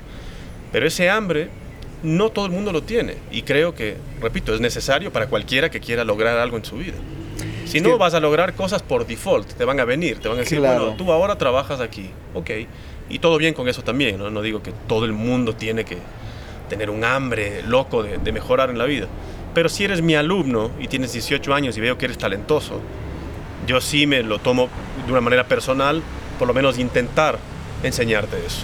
Ahora entiendo, o sea, eso. básicamente tú tienes una, una- un- o sea, tú extrapolas tu, tu, tu existencialismo vital a la música, ¿no? Sí, Es, es bastante radical. O sea, no, desde, desde el buen punto. O sea, no, ni siquiera desde el buen punto. Es un punto neutral donde yo no te estoy criticando, sino que solo veo como algo esencial en tu psicología que se ve que ha pasado. Y sí, pero lo, lo- veo en mí y lo veo en toda la gente que son exitosos, algunos de ellos de, de mis mejores amigos. Andrés Benavides, por ejemplo, el baterista. El tipo es un amor de persona, muy tranquilo, todo lo que tú quieras. Pero como músico es un enfermo. Y lo digo en el, como un halago, ¿no? El tipo está todo el día pensando en cómo tocar mejor la batería. Nunca lo he visto en mi vida. Lo he visto Andrés decir, bueno, ya está. Así con, haciendo la mano así. Ah, ya está, no importa. Él nunca habla así de música. Todo es, no, no está. Tiene que estar mejor. No suena bien. Otra vez, como, como una especie de neurótico de mejorar, de buscar una, una- una- un ideal que tal vez ni existe para él. Y es que eso Y también. por eso toca bien. Ya, pero también es un problema. O sea, ya fuera. Sí, me, bueno. me- me parece, me, parece, me parece todo correcto. Te lo que puedes volver decir. loco. Pero... Es- es- no, sí, pero además que. A ver. eh, y esto lo digo por, por experiencia personal, porque yo soy, yo soy un obsesivo con la música. Soy bastante en ese sentido y. Y, y bueno, yo qué sé, me, me ha costado es un proceso muy largo, como llegar a un punto donde puedo llegar a entender que igual nuestro cerebro nos engaña todo el tiempo, ¿no? Ujú. Y donde, claro, a veces ese no es el camino de ninguna manera. O sea, no de ninguna manera en el sentido de que puede ser que te estés mintiendo todo, mintiendo todo el tiempo a ti, para bien o para mal. Sí. O sea, así como te puedes decir como que si pues, estudias de más, ma- más, vas a conseguir algo y que no va a pasar. También puede pasar al revés, que No. dices, no, no, necesito ir, no O sé, sea- por una- un camino más intelectual y voy a poder tocar mejor. O sea, que me vaya a salir o que a alguien le vaya a salir las cosas eh, haciendo un esfuerzo no te lo garantiza. tiempo, no, quemando- eso no te lo no, no te garantiza nada. nada. Pero viceversa, lo que sí tienes la garantía es que si no haces eso no vas a lograr nada. Sí, yo, siendo Eh, sincero... ¿Me explico? O sea, sí, sí, sí. si tú practicas 15 horas al día, sacando solos de Rubalcaba todo el día, y Te- esperas tocar increíble, no tienes una garantía de que lo vas a hacer. Mm, Pero si no haces nada, te garantizo que no vas a tocar bien. sí. A menos que seas la reencarnación de Mozart. No, no, así. completamente, pero, yo creo si que... no. Y claro, ni él. Ni él, claro, y- pero yo entiendo más de todo... Por ejemplo, es que yo, yo, yo le he hecho esto mucho, ¿no? Es que lo que acabaste de decir, Ujú. de tocar 15 horas, Sí. es algo que yo hacía bastante. O sea, tocar muchas horas, hacerlo. Y si ya no lo haces, todo bien, pero si lo hiciste en un momento de tu vida, bien. Pero ahí va mi reflexión. O sea, esta es una cuestión personal también y por eso digo que tú tienes un pensamiento específico. Y es que al final lo que he entendido yo personalmente es que la clave para mí es ser reflexivo. Sí. Porque al final, de esa manera, no, no solo no me quemo el cuerpo, porque al final te vas a quemar el Te vas a quemar, sí. Y, y, o sea, tú has visto, o sea, hay un montón de pianistas o gente X que toca mucho tiempo, muchas horas. Tienen 30 años, no pueden tocar el piano. Sí. O no puede tocar el saxo, o yo qué sé. Porque técnicamente eh, comenzaron a hacer cosas que ya la técnica no iba. Sí. Y por lo general, hacer, hacer técnica es un camino de reflexión. Sí, o sea, reflexión, como tú dices, ¿no? Y, y- y tener una visión de lo que quieres lograr. Claro, porque... Yo, yo sí sé más o menos cómo quiero tocar y también cómo puedo tocar y trato de que esas dos cosas se unan. Porque eso, ahí va la realidad de la cosa. ¿no? Exactamente. Si yo quiero tocar como, no sé, algo imposible, entonces solo me voy a dar contra la pared el resto de mi vida, ¿no? Y voy a sufrir. También tengo que ver cómo toco, cómo, cuál es mi manera natural de, de hacer música y trato de encontrar sí, un sí, punto sí. medio y decir, yo naturalmente puedo hacer esto, pero esto me gustaría poder hacerlo y creo que sí voy a poder, ¿no? Y ya no soy joven, o, sea, o ingenuo. y, y si practico de esta manera, sí llego a esto, ok, dale por ahí, ¿no? Sí, sí. Eh, yo, de hecho, o sea, personalmente yo llegué a un punto donde, literal, yo creía que podía hacerlo todo. O sea, pero no, no me refiero a, a- a nivel, yo que sé, musical o tal, no a nivel técnico. Sí. Porque estudiado mucha técnica, o sea, soy un obseso de la técnica, Sí. soy mucho de eso porque yo me hice daño desde muy temprana edad. Entonces, cuando, por ejemplo, conocí a Bober, fue... pff, había estudiado con Sofía Rousseau. De hecho, mi sueño era estudiar con Sofía Rousseau. Cuando murió ella en Nueva York, para mí se extinguió ya. O sea, ya no tenía Ya no sueño de ir a Nueva York y me- por, por ahí, por ahí me deprimí unos meses, ¿no? ¿Tú conoces la historia de Sofía Rousseau, me supongo? No, no realmente. Pues Sofía Rousseau fue la que... ¿Le dio clases a Jarrett también? ¿O no? No, para nada. ¿Quién es la profesora de Kid Jarrett? Hay una también. No tengo, podría ser esa. No, no creo. Pero le dio clases a Dr. Barry Harris. Después de la- del, del, del- del paro cerebral que le dio, Ujú, lo mismo que le pasó a McCoy Tyner, ujú. él pudo volver a tocar el piano. Y eso es algo curioso, ¿no? Como es que a veces hay gente que está jodida y ha vuelto a tocar el piano y por lo general, en el mundo del jazz al menos, la responsable es esta mujer. Eh, lo mismo con Ethan, Ethan Iverson, lo Ujú. mismo, profesora de, de, de- de él, de Bober, de un montón. Fred Hess, No, entonces sí, de Kid Jarrett también, sí, sí. ¿Será? Debe ser ella, sí, me, me suena porque es una mujer grande, podría le ser. dio clases a Kid sí. Podría ser. Ahora, es que yo, yo pensaría que no por cómo toca Keith Jarrett. Porque, no, sí, pero no, no lo sé, de hecho, eso claro. escuché yo, tal vez estoy mal. claro. Y nada, su técnica es, no sé, es una cosa, al menos a mí, o sea, como humano, ser humano, Sí. me enseñó muchísimo, ¿no? Sí. O sea, de pasar tocando 15 horas mal a tocar 15 horas bien. Es otra, otra es cosa. otra cosa. Claro. Es otra cosa. Sí, pero igual lo de las 15 horas al día, eso hay que hacerlo un momento nomás. Completamente, Y te quema, parar, te quema, te te quema, loco. te quema, te quema. O sea, Yo hice eso de los 22 a los 28, esos 6 años. No 15 horas, de, no, no, no- no podía, pero- Ocho horas, pones 6 horas, eso ya es O sea, bastante. todo el día tocando, con los breaks típicos Claro. de almorzar, bañarte, dormir y, y- y tomarte una biela con tus Claro. amigos, pero sí de levantarme y, y tomarme un café y empezar a tocar. Eso lo hice seis años, en Berkeley y en Nueva York. Esos seis años que estuve en Estados Unidos, de hecho.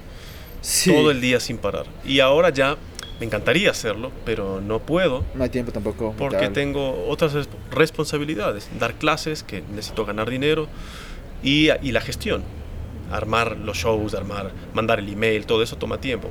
Pero con una hora, yo trato de practicar una hora al día, religiosamente, y una más, Sí, es posible. si lo logro. Y dos horas al día para mí, practicar, eh, digo, en mi cuarto, yo solo. Si logro hacer eso, más los conciertos que toque y dar clase y todo, siento que estoy muy fuerte. Y a veces, por suerte, me toca un, mes de, de vacación o que no he tenido ninguna responsabilidad y toco tres horas al día y al final del mes estoy hecho una bestia, ¿no?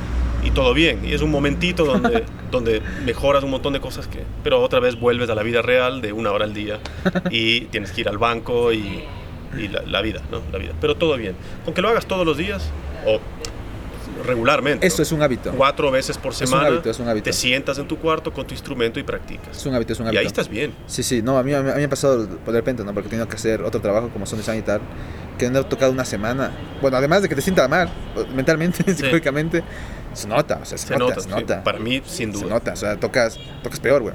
No, yo no mal. toco dos días y ya toco feo. Para mí. Yo me escucho y digo, uff, qué O vergüenza. sea, no es que tocas feo, es el control. El Sí, control no, baja. pero- el control, baja. pero para mí eso es tocar feo. Si yo estoy descontrolado todo y, y no me sale bien las cosas, entonces me escucho y digo, ah, qué horrible, ¿no? Sí. Tiene que ser un hábito permanente, o sea, por más que lo hagas media hora al día, diarias, pero son, Sí, son pero todos los días. Todos los días. Y vas, eso a, te mantiene vas a estar ahí, vas a estar ahí. afilado. Y es lindo eso. No hay nada, tú sabes. No hay mejor sensación que tocar un concierto Siéntete fuerte, ¿no? y que las cosas que tú escuchaste te salieron. Sí, sí, sí. Que tú dices, voy a tocar esto y te sale. Tal como tú lo imaginaste. ¿no? Es lo mejor, Limpio. Y dices, wow, me salió, ¿no? Es y ahora me salió esto. y ahora me- Eso es, Es hermoso. Es como, es como decir, voy a meter un gol en esa esquina así y ¡pac! Y entra exactamente donde vos dijiste. Dices, wow. También ha cambiado un poco mi mentalidad, ¿verdad? Porque igualmente... Es igual sorprender. Es lindo Sí. sorprenderse también. Sí, sí, sí. A O sea, la idea de la sorpresa también a veces... Es lindo. Ahora, para poder llegar a ese punto, es mejor a veces como miro de otro camino. Pero también. la sorpresa em, de alto nivel es muy distinto a la sorpresa de me equivoqué. Me jalé. Esa sorpresa es, bueno, me jalé, qué sorpresa, pero sonó feo. Pero la sorpresa de toqué algo que no lo pensé, pero sonó increíble. ¡Wow! Ahí sí, ahora sí estamos hablando. Estás Claro. tocando jazz, estás Claro. en el momento al 100%. Pero para eso, como dice Jarrett, tienes que tocar todo el día sin parar, ¿no? Y, y ahí sí sin sale. parar, no sé, pero Bueno, sí, hay que tocar todo el día. Mucho, mucho, Tocar para bastante, que tus manos bastante. empiecen a hacerlo solos. Sí, sobre Solo. todo, eh, por eso es que me gusta mucho que hayamos hablado contigo. Ya para ir finalizando, es que es completa- eh, una cosa que yo aquí uno, o sea, ya para dejar un mensaje final, es que puedes tocar mucho tiempo en tu casa, pero tienes que tocar con gente. Cien- 100%. Y si no, no va a pasar nada. No pasa nada, sí, sí. Por más que tenga, no sé, te guste mucho el piano solo, es que no va. Sí, bueno, si quieres tocar solo, piano solo, pues ok. Vas también- a mejorar en eso porque solo estás tocando piano solo. Y, y también no, ¿ah? Porque, por ejemplo, tocar, lo sé, de hecho. se tocaron tocar swing, o sea, ya ni siquiera hablando de, de- tocar Sí. piano solo, lo que sea. Tocar cualquier instrumento solo. Si te gusta el swing o te gusta algún tipo de música popular que requiere aprender una especie de, de swing field. sí, es que lo vas a aprender con, otra gente. Y después lo que sea, vas a tocar solo, haz lo que quieras, ¿no? Sí, yo creo que que es bueno siempre complementar las cosas con algo más. Mm, No tienen que ser 500 cosas distintas, pero como tú dices, sí. Si quieres tocar piano solo, pero tocar jazz, por ejemplo, entonces toca en un trío de jazz. Toca jazz y después toca piano solo, como hace Keith Jarrett. Sí. Los músicos, pianistas clásicos, tocan en una orquesta, tocan to- piano para orquesta, no sé qué, después tocan piano solo. Entonces tienen, esas pueden comparar, ¿no? Por lo menos dos cosas, ¿no? Em, esa es mi opinión igual. Seguramente hay alguien que lo único que hace es tocar solista en violín y es lo único que hace y es el mejor del mundo. Y todo bien, todo bien, ¿no? Em, en mi opinión sí me gusta complementar con una cosa más, ¿no? Yo toco jazz y rock. Y no me considero un músico de rock como profesión. Sí, como, como alma, sí, amo el rock toda mi vida, los amo, amo, eh, crecí oyendo eso. Profesionalmente diría soy más un guitarrista de jazz, pero sí toco en Trivial, que es una banda rock pesado, y, y lo hago relativamente bien y disfruto muchísimo. Y eso sí se me riega después a, a tocar jazz con un mejor sonido, ¿no? Eh, toco guitarra, pero toco un poco de batería y eso me ayuda a mi ritmo. No soy un baterista profesional para nada, pero lo hago y disfruto y aprendo y eso me ayuda después en la guitarra o componiendo tal vez. Entonces un poquito de complemento a una cosa está bueno. Por otro lado, sí es bueno tener una cosa que haces muy bien, ¿no? Si ser un especialista, bueno, el otro día también lo hablábamos con Raymond, que aquí no pasa y, y a veces es bueno o no. Pero sí considero que el peso de un especialista es diferente al de una persona. X. Totalmente, sí, sí. Entonces, si un día dices, vale, puedo, puedo aceptar ese gig de jazz, vas a parecer muy bueno, porque es que ser es muy lo que bueno, hay. sí. Sí, hace poco vi lo mismo que estamos haciendo ahora de una, entrevista, así un podcast, a, a un guitarrista que se llama Adam Rogers, que es, que es un capo, claro, claro, uno, claro. uno de mis héroes. Y le pregunta, el- el- la persona que lo está, lo está entrevistando le dice, el mejor consejo que te han dado en tu vida, ¿cuál es? ¿No? Y Adam Rogers dice, bueno, me lo dio mi padre al consejo, y el consejo fue, hijo, aprende a hacer una cosa muy, muy bien. Ese fue el consejo. No quiere decir que solo hagas una cosa. No, es que haz no, haz todo lo que tú quieras, pero de todas las cosas que haces, aprende a hacer una de ellas muy, muy bien. Si eres un ok compositor y eres un buen productor, pero, pero eres un monstruo tocando el piano, atas todo a eso, cuelgas todo de ahí. ¿no? O si eres un buen pianista y un buen productor o lo que sea, pero eres el mejor compositor del mundo, cuelgas todo de ahí. La gente dice, eh, él es, eh, los temas de él, nadie Sí, escribe así. Sí, sí. Pero si todo lo tienes a, a 75%, No va. también te vas a funcionar, pero, pero te va a ganar el otro man, ¿no? Te va a ganar el que dicen, él tiene un poquito de todo, pero es un monstruo haciendo esto, ¿no? No, no, Yo como- no considero que tenga ese fuerte, de hecho. y me gustaría tenerlo. Me gustaría tocar mejor la guitarra de lo que toco, ¿no? porque siento hasta ahora, años de tocar, que es que tiene demasiados altos y bajos. ¿Y tú a qué te refieres con tocar bien? Esa es una buena pregunta. Tocar bien es lo que digo, que yo me escucho y digo, toqué. Pero eso, eso es a lo que me refiero. ¿Cuál es tu ideal? Porque yo te puedo, quizá, quizá ahora mismo te puedo entender que si es que incluso me, me comentas sobre alguna cosa más técnica. No te puedo decir de, de tocar como tal, ¿no? Porque no. no es Perfecto, perfecto. Pero sí que. Que todos los aspectos técnicos, y no me refiero solo técnica de como Ujú. sonido, ¿no? Ujú. sino todos los aspectos est- estudiados de la música que yo he estudiado estén presentes. ¿sí? O sea, a ti te gusta O sea, cuando... cuando yo toco, te- te- Sí, sí. más específicos, si yo me escucho que toqué con buen ritmo, con buen lenguaje armónico, buen me- lenguaje melódico, ¿no? fui melódico y tuve buen sonido y buena técnica y, y fui natural al hacer todo esto, que se escuchó como, qué lindo, qué bonito, y puedo hacer eso con constancia, en mi opinión, toco bien.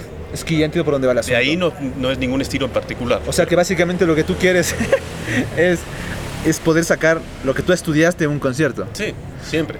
Es curioso porque... Es, ni es- siquiera lo que estudié. Por ahí no, no toqué nada de lo que estudié. Sí, no, pero me refiero al entrenamiento, que el entrenamiento que hayas tenido previamente sea visible en un concierto. Cuando yo escucho discos de mis héroes, por ejemplo Michael Brecker, ¿no? ¿Vale? Yo lo escucho a él y he oído todos sus discos. O a Chick Corea. Y los escucho y tienen algo que es la constancia. Esa es la número uno diferencia entre uno de esos manes y todos los demás. No hay discos de Michael Brecker donde vos oyes dices, uh, ahí tocó feo el man. O no, o no me di cuenta que era Michael Brecker. Vale. Vos oyes y dices, es Michael Brecker y suena increíble y es el man y el ritmo está bien, la melodía está bien, la técnica está bien, la info está bien y suena él y es, es innegable, está todo bien, ¿no? Eso es muy difícil de hacer, requiere de mucha práctica y mucha conciencia de aprender a ponerte en ese lugar. Siempre, antes de tocar dices, "Bu- no, no, no, no, no, yo me paro aquí, yo soy así, yo toco así. Y que eso sale siempre puro y limpio. Eso para mí es muy difícil. Si yo logro hacer eso algún día y mantenerlo, voy a sentir que lo logré, que toco bien. Es que son como dos cosas, ¿no? Porque primero... no tocar como él. eh, Claro, no, correcto, es que son, no son cosas que yo veo que sacas de aquí, porque tienes como la parte de, sí, lo fundamental, lo fundamental, las cosas que todo el mundo debe hacer, porque si no lo haces bien, o sea, no quiero decir que eres un mierda, pero, pero sí, eres un mierda, Sí, que es depende. que si no tienes buen tiempo, pues vas a generar un problema en, en tu banda, y por tener buen tiempo me refiero a muchas cosas, no, no me refiero a Sí, tocar sí. con el metrónomo, eso no sirve, o sea, sirve claro que sí para tocar solo, pero si estás tocando una banda y de repente cambian el swing feel de, yo qué sé, swing entre paréntesis a 11, tú no puedes seguir eso, pues no vas a tocar bien. Sí, depende, eso, eso ya es, es relativo. El, el estilo de la música es totalmente eh, relativo. Claro. No importa. Pero, ahora, la otra parte, fuera de la técnica, que también me parece muy interesante, es que, claro, tú hablas de eh, ir, ir con tu idea de lo que es música, con tu concepto y mantenerte ahí, ¿no? Que suena que, bien. que suene a ti, entre que paréntesis. suena bien. Porque el, el- ¿Sabes? claro, el que sonar bien Por ejemplo- es, es- es cualquier cosa. Es, yo te puedo decir que yo sueno bien y es mentira. Sí, pero no, no. Que tú crees que suenas bien. Vale, eso me refiero. O sea, tu, tu, tu idea de cuando tú sonar bien pruebas es tu un, lenguaje, cuando ¿no? tú pruebas un postre en, Sí. un, en un café, un tiramisú, ¿no? Y lo comes y dices, puta, increíble, qué delicia, nunca probé algo así. Y te vas y vuelves la próxima semana y pides el mismo postre y sabe igual de bien. Y te vas y vuelves la próxima semana y sabe igual de bien. Entonces, ¿qué empiezas a pensar? Dices, el que está cocinando esto, el que está preparando esto, sabe exactamente lo que está haciendo y recrea ese sabor siempre. No es que, ah, ahora ya no me gustó tanto. Entonces tú te pones ¿No? en, en los, en, los, en los oídos del, del, del, del que está oyendo tu música. No. O sea, sí, pero, pero en, en mis oídos. Vale. Cuando yo estoy tocando, yo, Quieres ser tu propio chef. yo voy juzgando. Claro, porque ¿para qué voy a...? Yo qué sé lo que vos piensas de mi música o alguien más. Tal vez lo odias y todo bien, tienes, estás en tu derecho. Pero yo sí sé lo que yo pienso de mi música. Yo la preparé.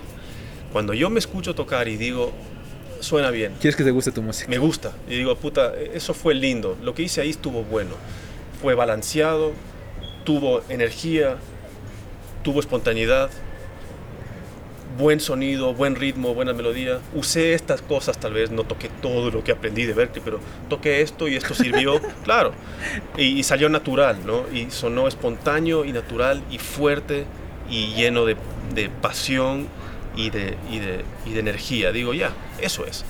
Pero el problema es que yo a veces toco así y el día siguiente toco horrible y digo, ¿qué pasó? Sa- ¿sabes lo ¿Por qué no puedo atención? repetir esto? ¿Por qué, no, ¿Por qué el tiramisú me queda delicioso un día y el día siguiente es asqueroso y vomitivo? Yo quiero que siempre esté rico. Tal vez no idéntico, tal vez se te fue un poquito más de crema un día y, y está un poco más aguado. Pero por lo menos lo comes y dices, está bueno, siempre es, está rico, ¿no? Pero si a veces lo comes y dices, puta, ¿qué pasó? Está- estaba vencida la, la leche o algo. Entonces, no, no, es- eso no me tiene que pasar. Y a mí me sigue pasando eso. Y, y cada vez que me pasa me deprimo y digo, no. ¿Sabes lo que me da la atención bastante que tú dices ahora mismo?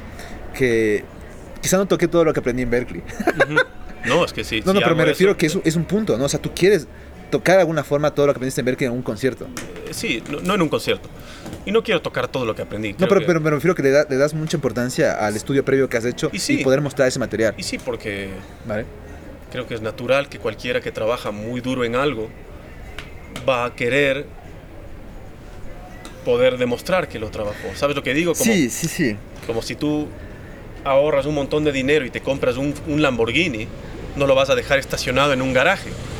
Ya te lo compraste, vas a sacarlo a pasear y que alguien te vea en el Lamborghini. Puedes considerarte alguien arrogante o, o- o de baja autoestima por hacer eso, pero por otro lado también te puedes considerar como, oigan, ahorré 10 años para comprarme este carro y yo siempre quise tener este carro y lo logré y es un hermoso carro y miren amigos, miren el carro que tengo, ¿no? No es por hecho el rico o decir yo tengo y tú no, ahí estás, ahí eres un, un come mierda, pero pero compartir y decir, oigan, les paso a ver en mi Lamborghini y vamos todos a, a farrear, ¿no? ¿Sabes? Y tus amigos dicen, claro, y tus panas dicen, oye, tienes un Lamborghini. Chévere, entonces si yo practiqué No, eh, Coltrane Changes durante 10 años y, y me dicen toquemos en una jam session Giant Steps, pues obviamente voy a querer tocar bien Coltrane Changes y que la gente diga, el man estudió los Coltrane Changes. Sí, no, si y- los toco horrible, voy a decir, ¿para qué hice todo ese esfuerzo? Sí, no, y lo que, bueno, de hecho puedes con muchas situaciones, pero al mismo tiempo una cosa que ha ido cambiando mi, o sea, mi, mi perspectiva, ¿no? Al menos cuando ya aún, no sé, tocaba con el trío, era esta idea de que, no sé, para comenzar a pasar cosas muy extrañas. Pero comencé come- a pensar que estudiar técnica de forma muy, muy aleatoria, como para que ser muy plástico mentalmente, Ujú. y para conseguir en el momento de tocar con el trío, porque en el trío, no sé, tocamos música a veces bastante experimental, y lo que necesito es reaccionar rápido, ¿no? Reaccionar, sí. Entonces necesitaba eso, necesitaba que saltar solo muy rápido y, y reaccionar bastante rápido y no pensar en nada más. Porque a veces me pasa esto, ¿no? Que tú dices, de repente, quieres mostrar eso y por, ahí- por ahí eso es un link o eso es una técnica específica de, yo qué sé, Sí, pero, permutaciones. pero cuidado, una cosa. Ujú, Cuando yo estoy tocando, y creo que debería ser así en, Sí. en todos los casos, yo no digo, voy a tocar ahora Coltrane Changes. Ahora Perfecto. los voy a tocar. Y es un lenguaje Porque- que ya está adquirido. Porque si haces eso, ahí cagaste. Va a sonar como... Van a ver lo que voy a hacer. Va a Ahí sonar mal, va a sonar mal. va a sonar mal. Cagaste. Lo que quiero es, después de tocar, y que yo diga, "Puta, estuvo buenísimo, estuvo lindo, y que después escucho la grabación el día siguiente y digo, ah, mira, ahí me salió esto que yo estudié. Ni cuenta me di, pero ahí me Genial, salió. genial. Buenísimo, o sea que sí sirve lo que estoy estudiando. Ahí sí. Si yo voy a decir, voy a ir al concierto y voy a tocar un blues en fa con la simétrica disminuida para que vean cuánto le estudié, esa es la receta destrucción. más grande del fracaso que te puedes Destrucción, que te- destrucción. a la que te puedes meter, ¿no? Sí. No, no, yo me subo y digo, bueno, Hay uno, que llegar a reaccionar y ya one, está. two, three, four y a ver qué pasa. Sí, Pero tú y yo y todos sabemos cuando estás en la zona, cuando estás bien o no. sí. Alan Holsworth, que es mi héroe, uno de los mejores guitarristas de- del mundo para mí, que ya murió, hay una, una entrevista que le hacen a Steve Vai y le preguntan qué piensa de Alan Holsworth y lo que dice de hermoso. Steve Vai dice, well, eh, Alan Holsworth plays connected. Y dice, hay una diferencia entre tocar bien y tocar conectado. Tocar bien requiere de que toques bien tu instrumento. Practicaste un montón de horas y suena y dice que bien toca su guitarra o su piano. Tocar conectado es que estás adentro de la música. Que en ese momento sucede tal cosa y tú reaccionas 100% a eso. Si el baterista toca de una manera, tú reaccionas a eso. Y si la música se la va por allá y tiene tal volumen, tu reacción, estás conectado con la música. Y, eso de ahí, eso es muy difícil de hacer consta- con constancia. Constancia, con constancia. A veces nos sale por accidente. O a veces sale con una, una cierta formación. A mí o me ha pasado por con- accidente. Yo a veces toco un concierto y, y no me doy ni cuenta y termino de tocar y digo, wow, puta, estaba ahí, en la zona, lo logré. Sí, y por lo general, bueno, también pasa, hay excepciones, ¿no? Cuando estás conectado, bueno, conectado entre paréntesis o concentrado y tienes una buena dinámica con tus músicos y no, te- y no te percataste, ¿no? De que eso pasó, pues sale bien todo. Y sale bien todo bien. te vas a claro. escuchar y va a estar bien. También puede ser que no, también puede ser, yo que sé. Sí, sí. Pero Pero, por eso lo dice general, Steve sí. Vai de Alan Holson y para mí es el mejor cumplido y la mejor cualidad que puedes tener como músico. que no, que, que, que se escucha y dices, no hay pasado y no hay futuro, solo hay presente, ¿sabes? No hay ninguna pretensión, no hay ninguna nece- necesidad de demostrar nada y lo único que estás haciendo es, eh, estás reaccionando. Y, y claro, reaccionando y, y- y guiándote por una voz, Claro. por más místico que suene, pero te- le estás siguiendo a una vocecita en el aire que te dice, es por acá. Ven, es medio religioso, es por acá. Y tú le sigues y ni siquiera sabes es cómo un lo estás haciendo. voice esta. Un inner voice. Y, muchos músicos hablan de eso, ¿no? Sí. O artistas, Ujú. ¿no? Yo por lo general eso le atribuyo, bueno, yo también soy- puedo ser muy pragmático con esto, le atribuyo mucho a la concentración y también al canto, ¿no? Es que al final Sí. es lo más natural, pero al final hacerlo con un instrumento que no es tu voz toma Sí, el mucho canto tiempo. y esto. Y, Exacto. y el ritmo en tu cuerpo y tu voz. Tu voz Claro. y tu ritmo, ¿no? Y que todo esté armonizado y que funcione junto. Y, y bueno, cuando estás tocando con más gente, tienes que conectar lo que tú oyes a lo que ellos están oyendo y ver si pasa una cosa. Pero me que- parece igualmente, me sigo pareciendo curioso que al final, cuando te vas a juzgar ya al momento de escucharte, tú buscas que parte de lo que has estudiado haya aparecido ahí. Sí, pero a ver, no, no es que lo busco. A ver, repito, para mí es que yo escucho y que me gusta. Claro, Eso al es final es todo. Si yo pruebo un tiramisú y sabe riquísimo, me importa un carajo que, quién lo preparó, o qué le pusieron, o cuánto lo enfriaron en la re- No me interesa. Solo digo, tiene que gustar. está buenísimo. Vale, ¿Cuánto perfecto. sale? 10 dólares, toma. Sí. sí, listo, no. Pero no quieres saber, no, no me interesa. Si quieres, cuéntame. ¿no? Pero no me interesa. Entonces, cuando yo estoy tocando o escuchando a alguien, es lo mismo. Yo no voy a juzgar a un show de alguien y decir, no me gusta porque no tocó suficientes pentatónicas. No, a mí qué me importa. ¿Me gusta o no me gusta? Me pongo desde el punto de, de la persona que prueba un postre. Entonces, cuando me escucho tocar, sí, a, a veces toco un concierto o un tema y después escucho y hay mil cosas que estudié que salen y están buenas. Otras veces no hay nada que estudié y, y está aún mejor el solo. Otras veces está todo lo que aprendí en la escuela y es una porquería de, de solo. Y otras veces no hay nada de lo que estudié y también es una porquería de solo. No sé exactamente. Pero si le tengo que poner el check final a las cosas, el, el, el thumbs up, es suena bien, está bueno, ¿Te gustó? suena lindo, man, suena, me hace acordar a otras cosas que yo he escuchado de otra gente que dije, ah, eso, los, los pelos del brazo, ¿no? Hay el Now He Sings, Now He Sobs de Chick, que yo siempre que escucho Matrix y Steps, siempre, hasta el día de hoy, pongo, y, y el tipo toca unas frases y pone los acordes y se me paran los pelos del brazo. Y me quedo así como, wow, como no puedo creerlo, ¿no? O Brecker, ¿no? El, el Tales from the Hudson, escucho eso y no lo puedo creer, hasta ahora. Solo de hablar de esto ya me siento como cosquillas en la sí, cabeza sí. y digo, me acuerdo de cómo suena, digo, no puedo creerlo. Y de hecho se nota, ¿no? Se nota que ¿Sabes? escuchas, escuchas No Kissing, No Ups cuando tocas. Se- claro, hay esa energía, ¿no? O sea, el, o- el o el- Fair Warning de Van Halen también, primer disco de Van Halen. Siempre que oigo ta, ta, ta, ta, es como que es, es la cosa más rockera que oí en mi vida. Digo, yeah, man, eso es, ¿no? Entonces, yo quiero sentir lo mismo cuando yo estoy tocando, aunque sea una partecita de eso. No voy a tocar como esos manes, pero si un poquito digo, ah, la misma energía, digo, puta, lo logré. Pero, pero me parece curioso. Me parece curioso en el sentido de que, eh, por ejemplo, en mi caso, yo a veces lo que busco es sorprenderme. O sea, que, Sí. que algo sea como, uff, completamente no lo haya pensado y, Y que eso, no se para eso a nada. estamos acá, man. Es, una- no sé, es, es mi experiencia personal. Terminamos con esto, que creo que es la buena manera de terminar, que he dicho esto en otras clases, ¿no? Yo siempre lo digo porque es importante. Mis alumnos que están confundidos si quieren ser músicos o no, si es que podemos terminar, no sé. Y siempre digo esto. em, si tú estudias lo suficiente, tu instrumento, tal vez llegas a un día en el cual tu vida consiste en levantarte, desayunar, tocar tu instrumento dos horas, bañarte, almorzar, coger tu instrumento e irte a un bar en el cual te van a dar una hamburguesa y dos bielas gratis. Te vas a subir con unos manes, que son unos payasos, pues son todos tus amigos, a un escenario, a cagarte de risa durante dos horas y tener una experiencia semi-religiosa donde no sabes qué estás haciendo y es increíble. Para terminar eso, e irte a la barra a tomarte más alcohol gratis. Y tal vez un montón de chicas que estaban ahí, que son guapísimas, te estén viendo y te digan hola, ellas a vos, porque tú no tuviste que hacer nada porque ya eres el músico del bar, que le dan alcohol gratis y el dueño del bar es tu amigo, ¿no? Y después de que todo eso sucedió, el dueño del bar te va a pagar dinero y te vas a ir a tu casa. Ese es el día promedio de un músico que puede tocar. Sí. Mi pregunta es, ¿quién chuchas, aparte de, de nosotros, puede hacer algo así? Vivir a ese nivel de, de- de alegría. Ahora, te van a pagar mal, ¿ah? Alégrate por la hamburguesa y las chicas. Pero, aunque te paguen mal, pero mira todo lo que tuviste solo de tocar tu instrumento. Es increíble, es. Pasaste con pasas tus bien, panas, La pasas bien. Te dieron de comer gratis, tomaste unas bielas, hablaste con gente, ni siquiera tienen que ser Y- chicas, y es- hablaste y es, con y es gente que en aunque un no me dieran de, de- de- de comer gratis, yo estaría Sí, feliz. Estás feliz. Porque al final es Entonces, divertísimo. Y eso si lo comparas con un montón de otros trabajos, los cuales es, me despierto a las 6 de la mañana, me ducho y me voy a un banco a estar 10 horas ahí, o a una caja en, en el SRI a poner estampillas en, en papeles, ¿no? Esa es tu vida.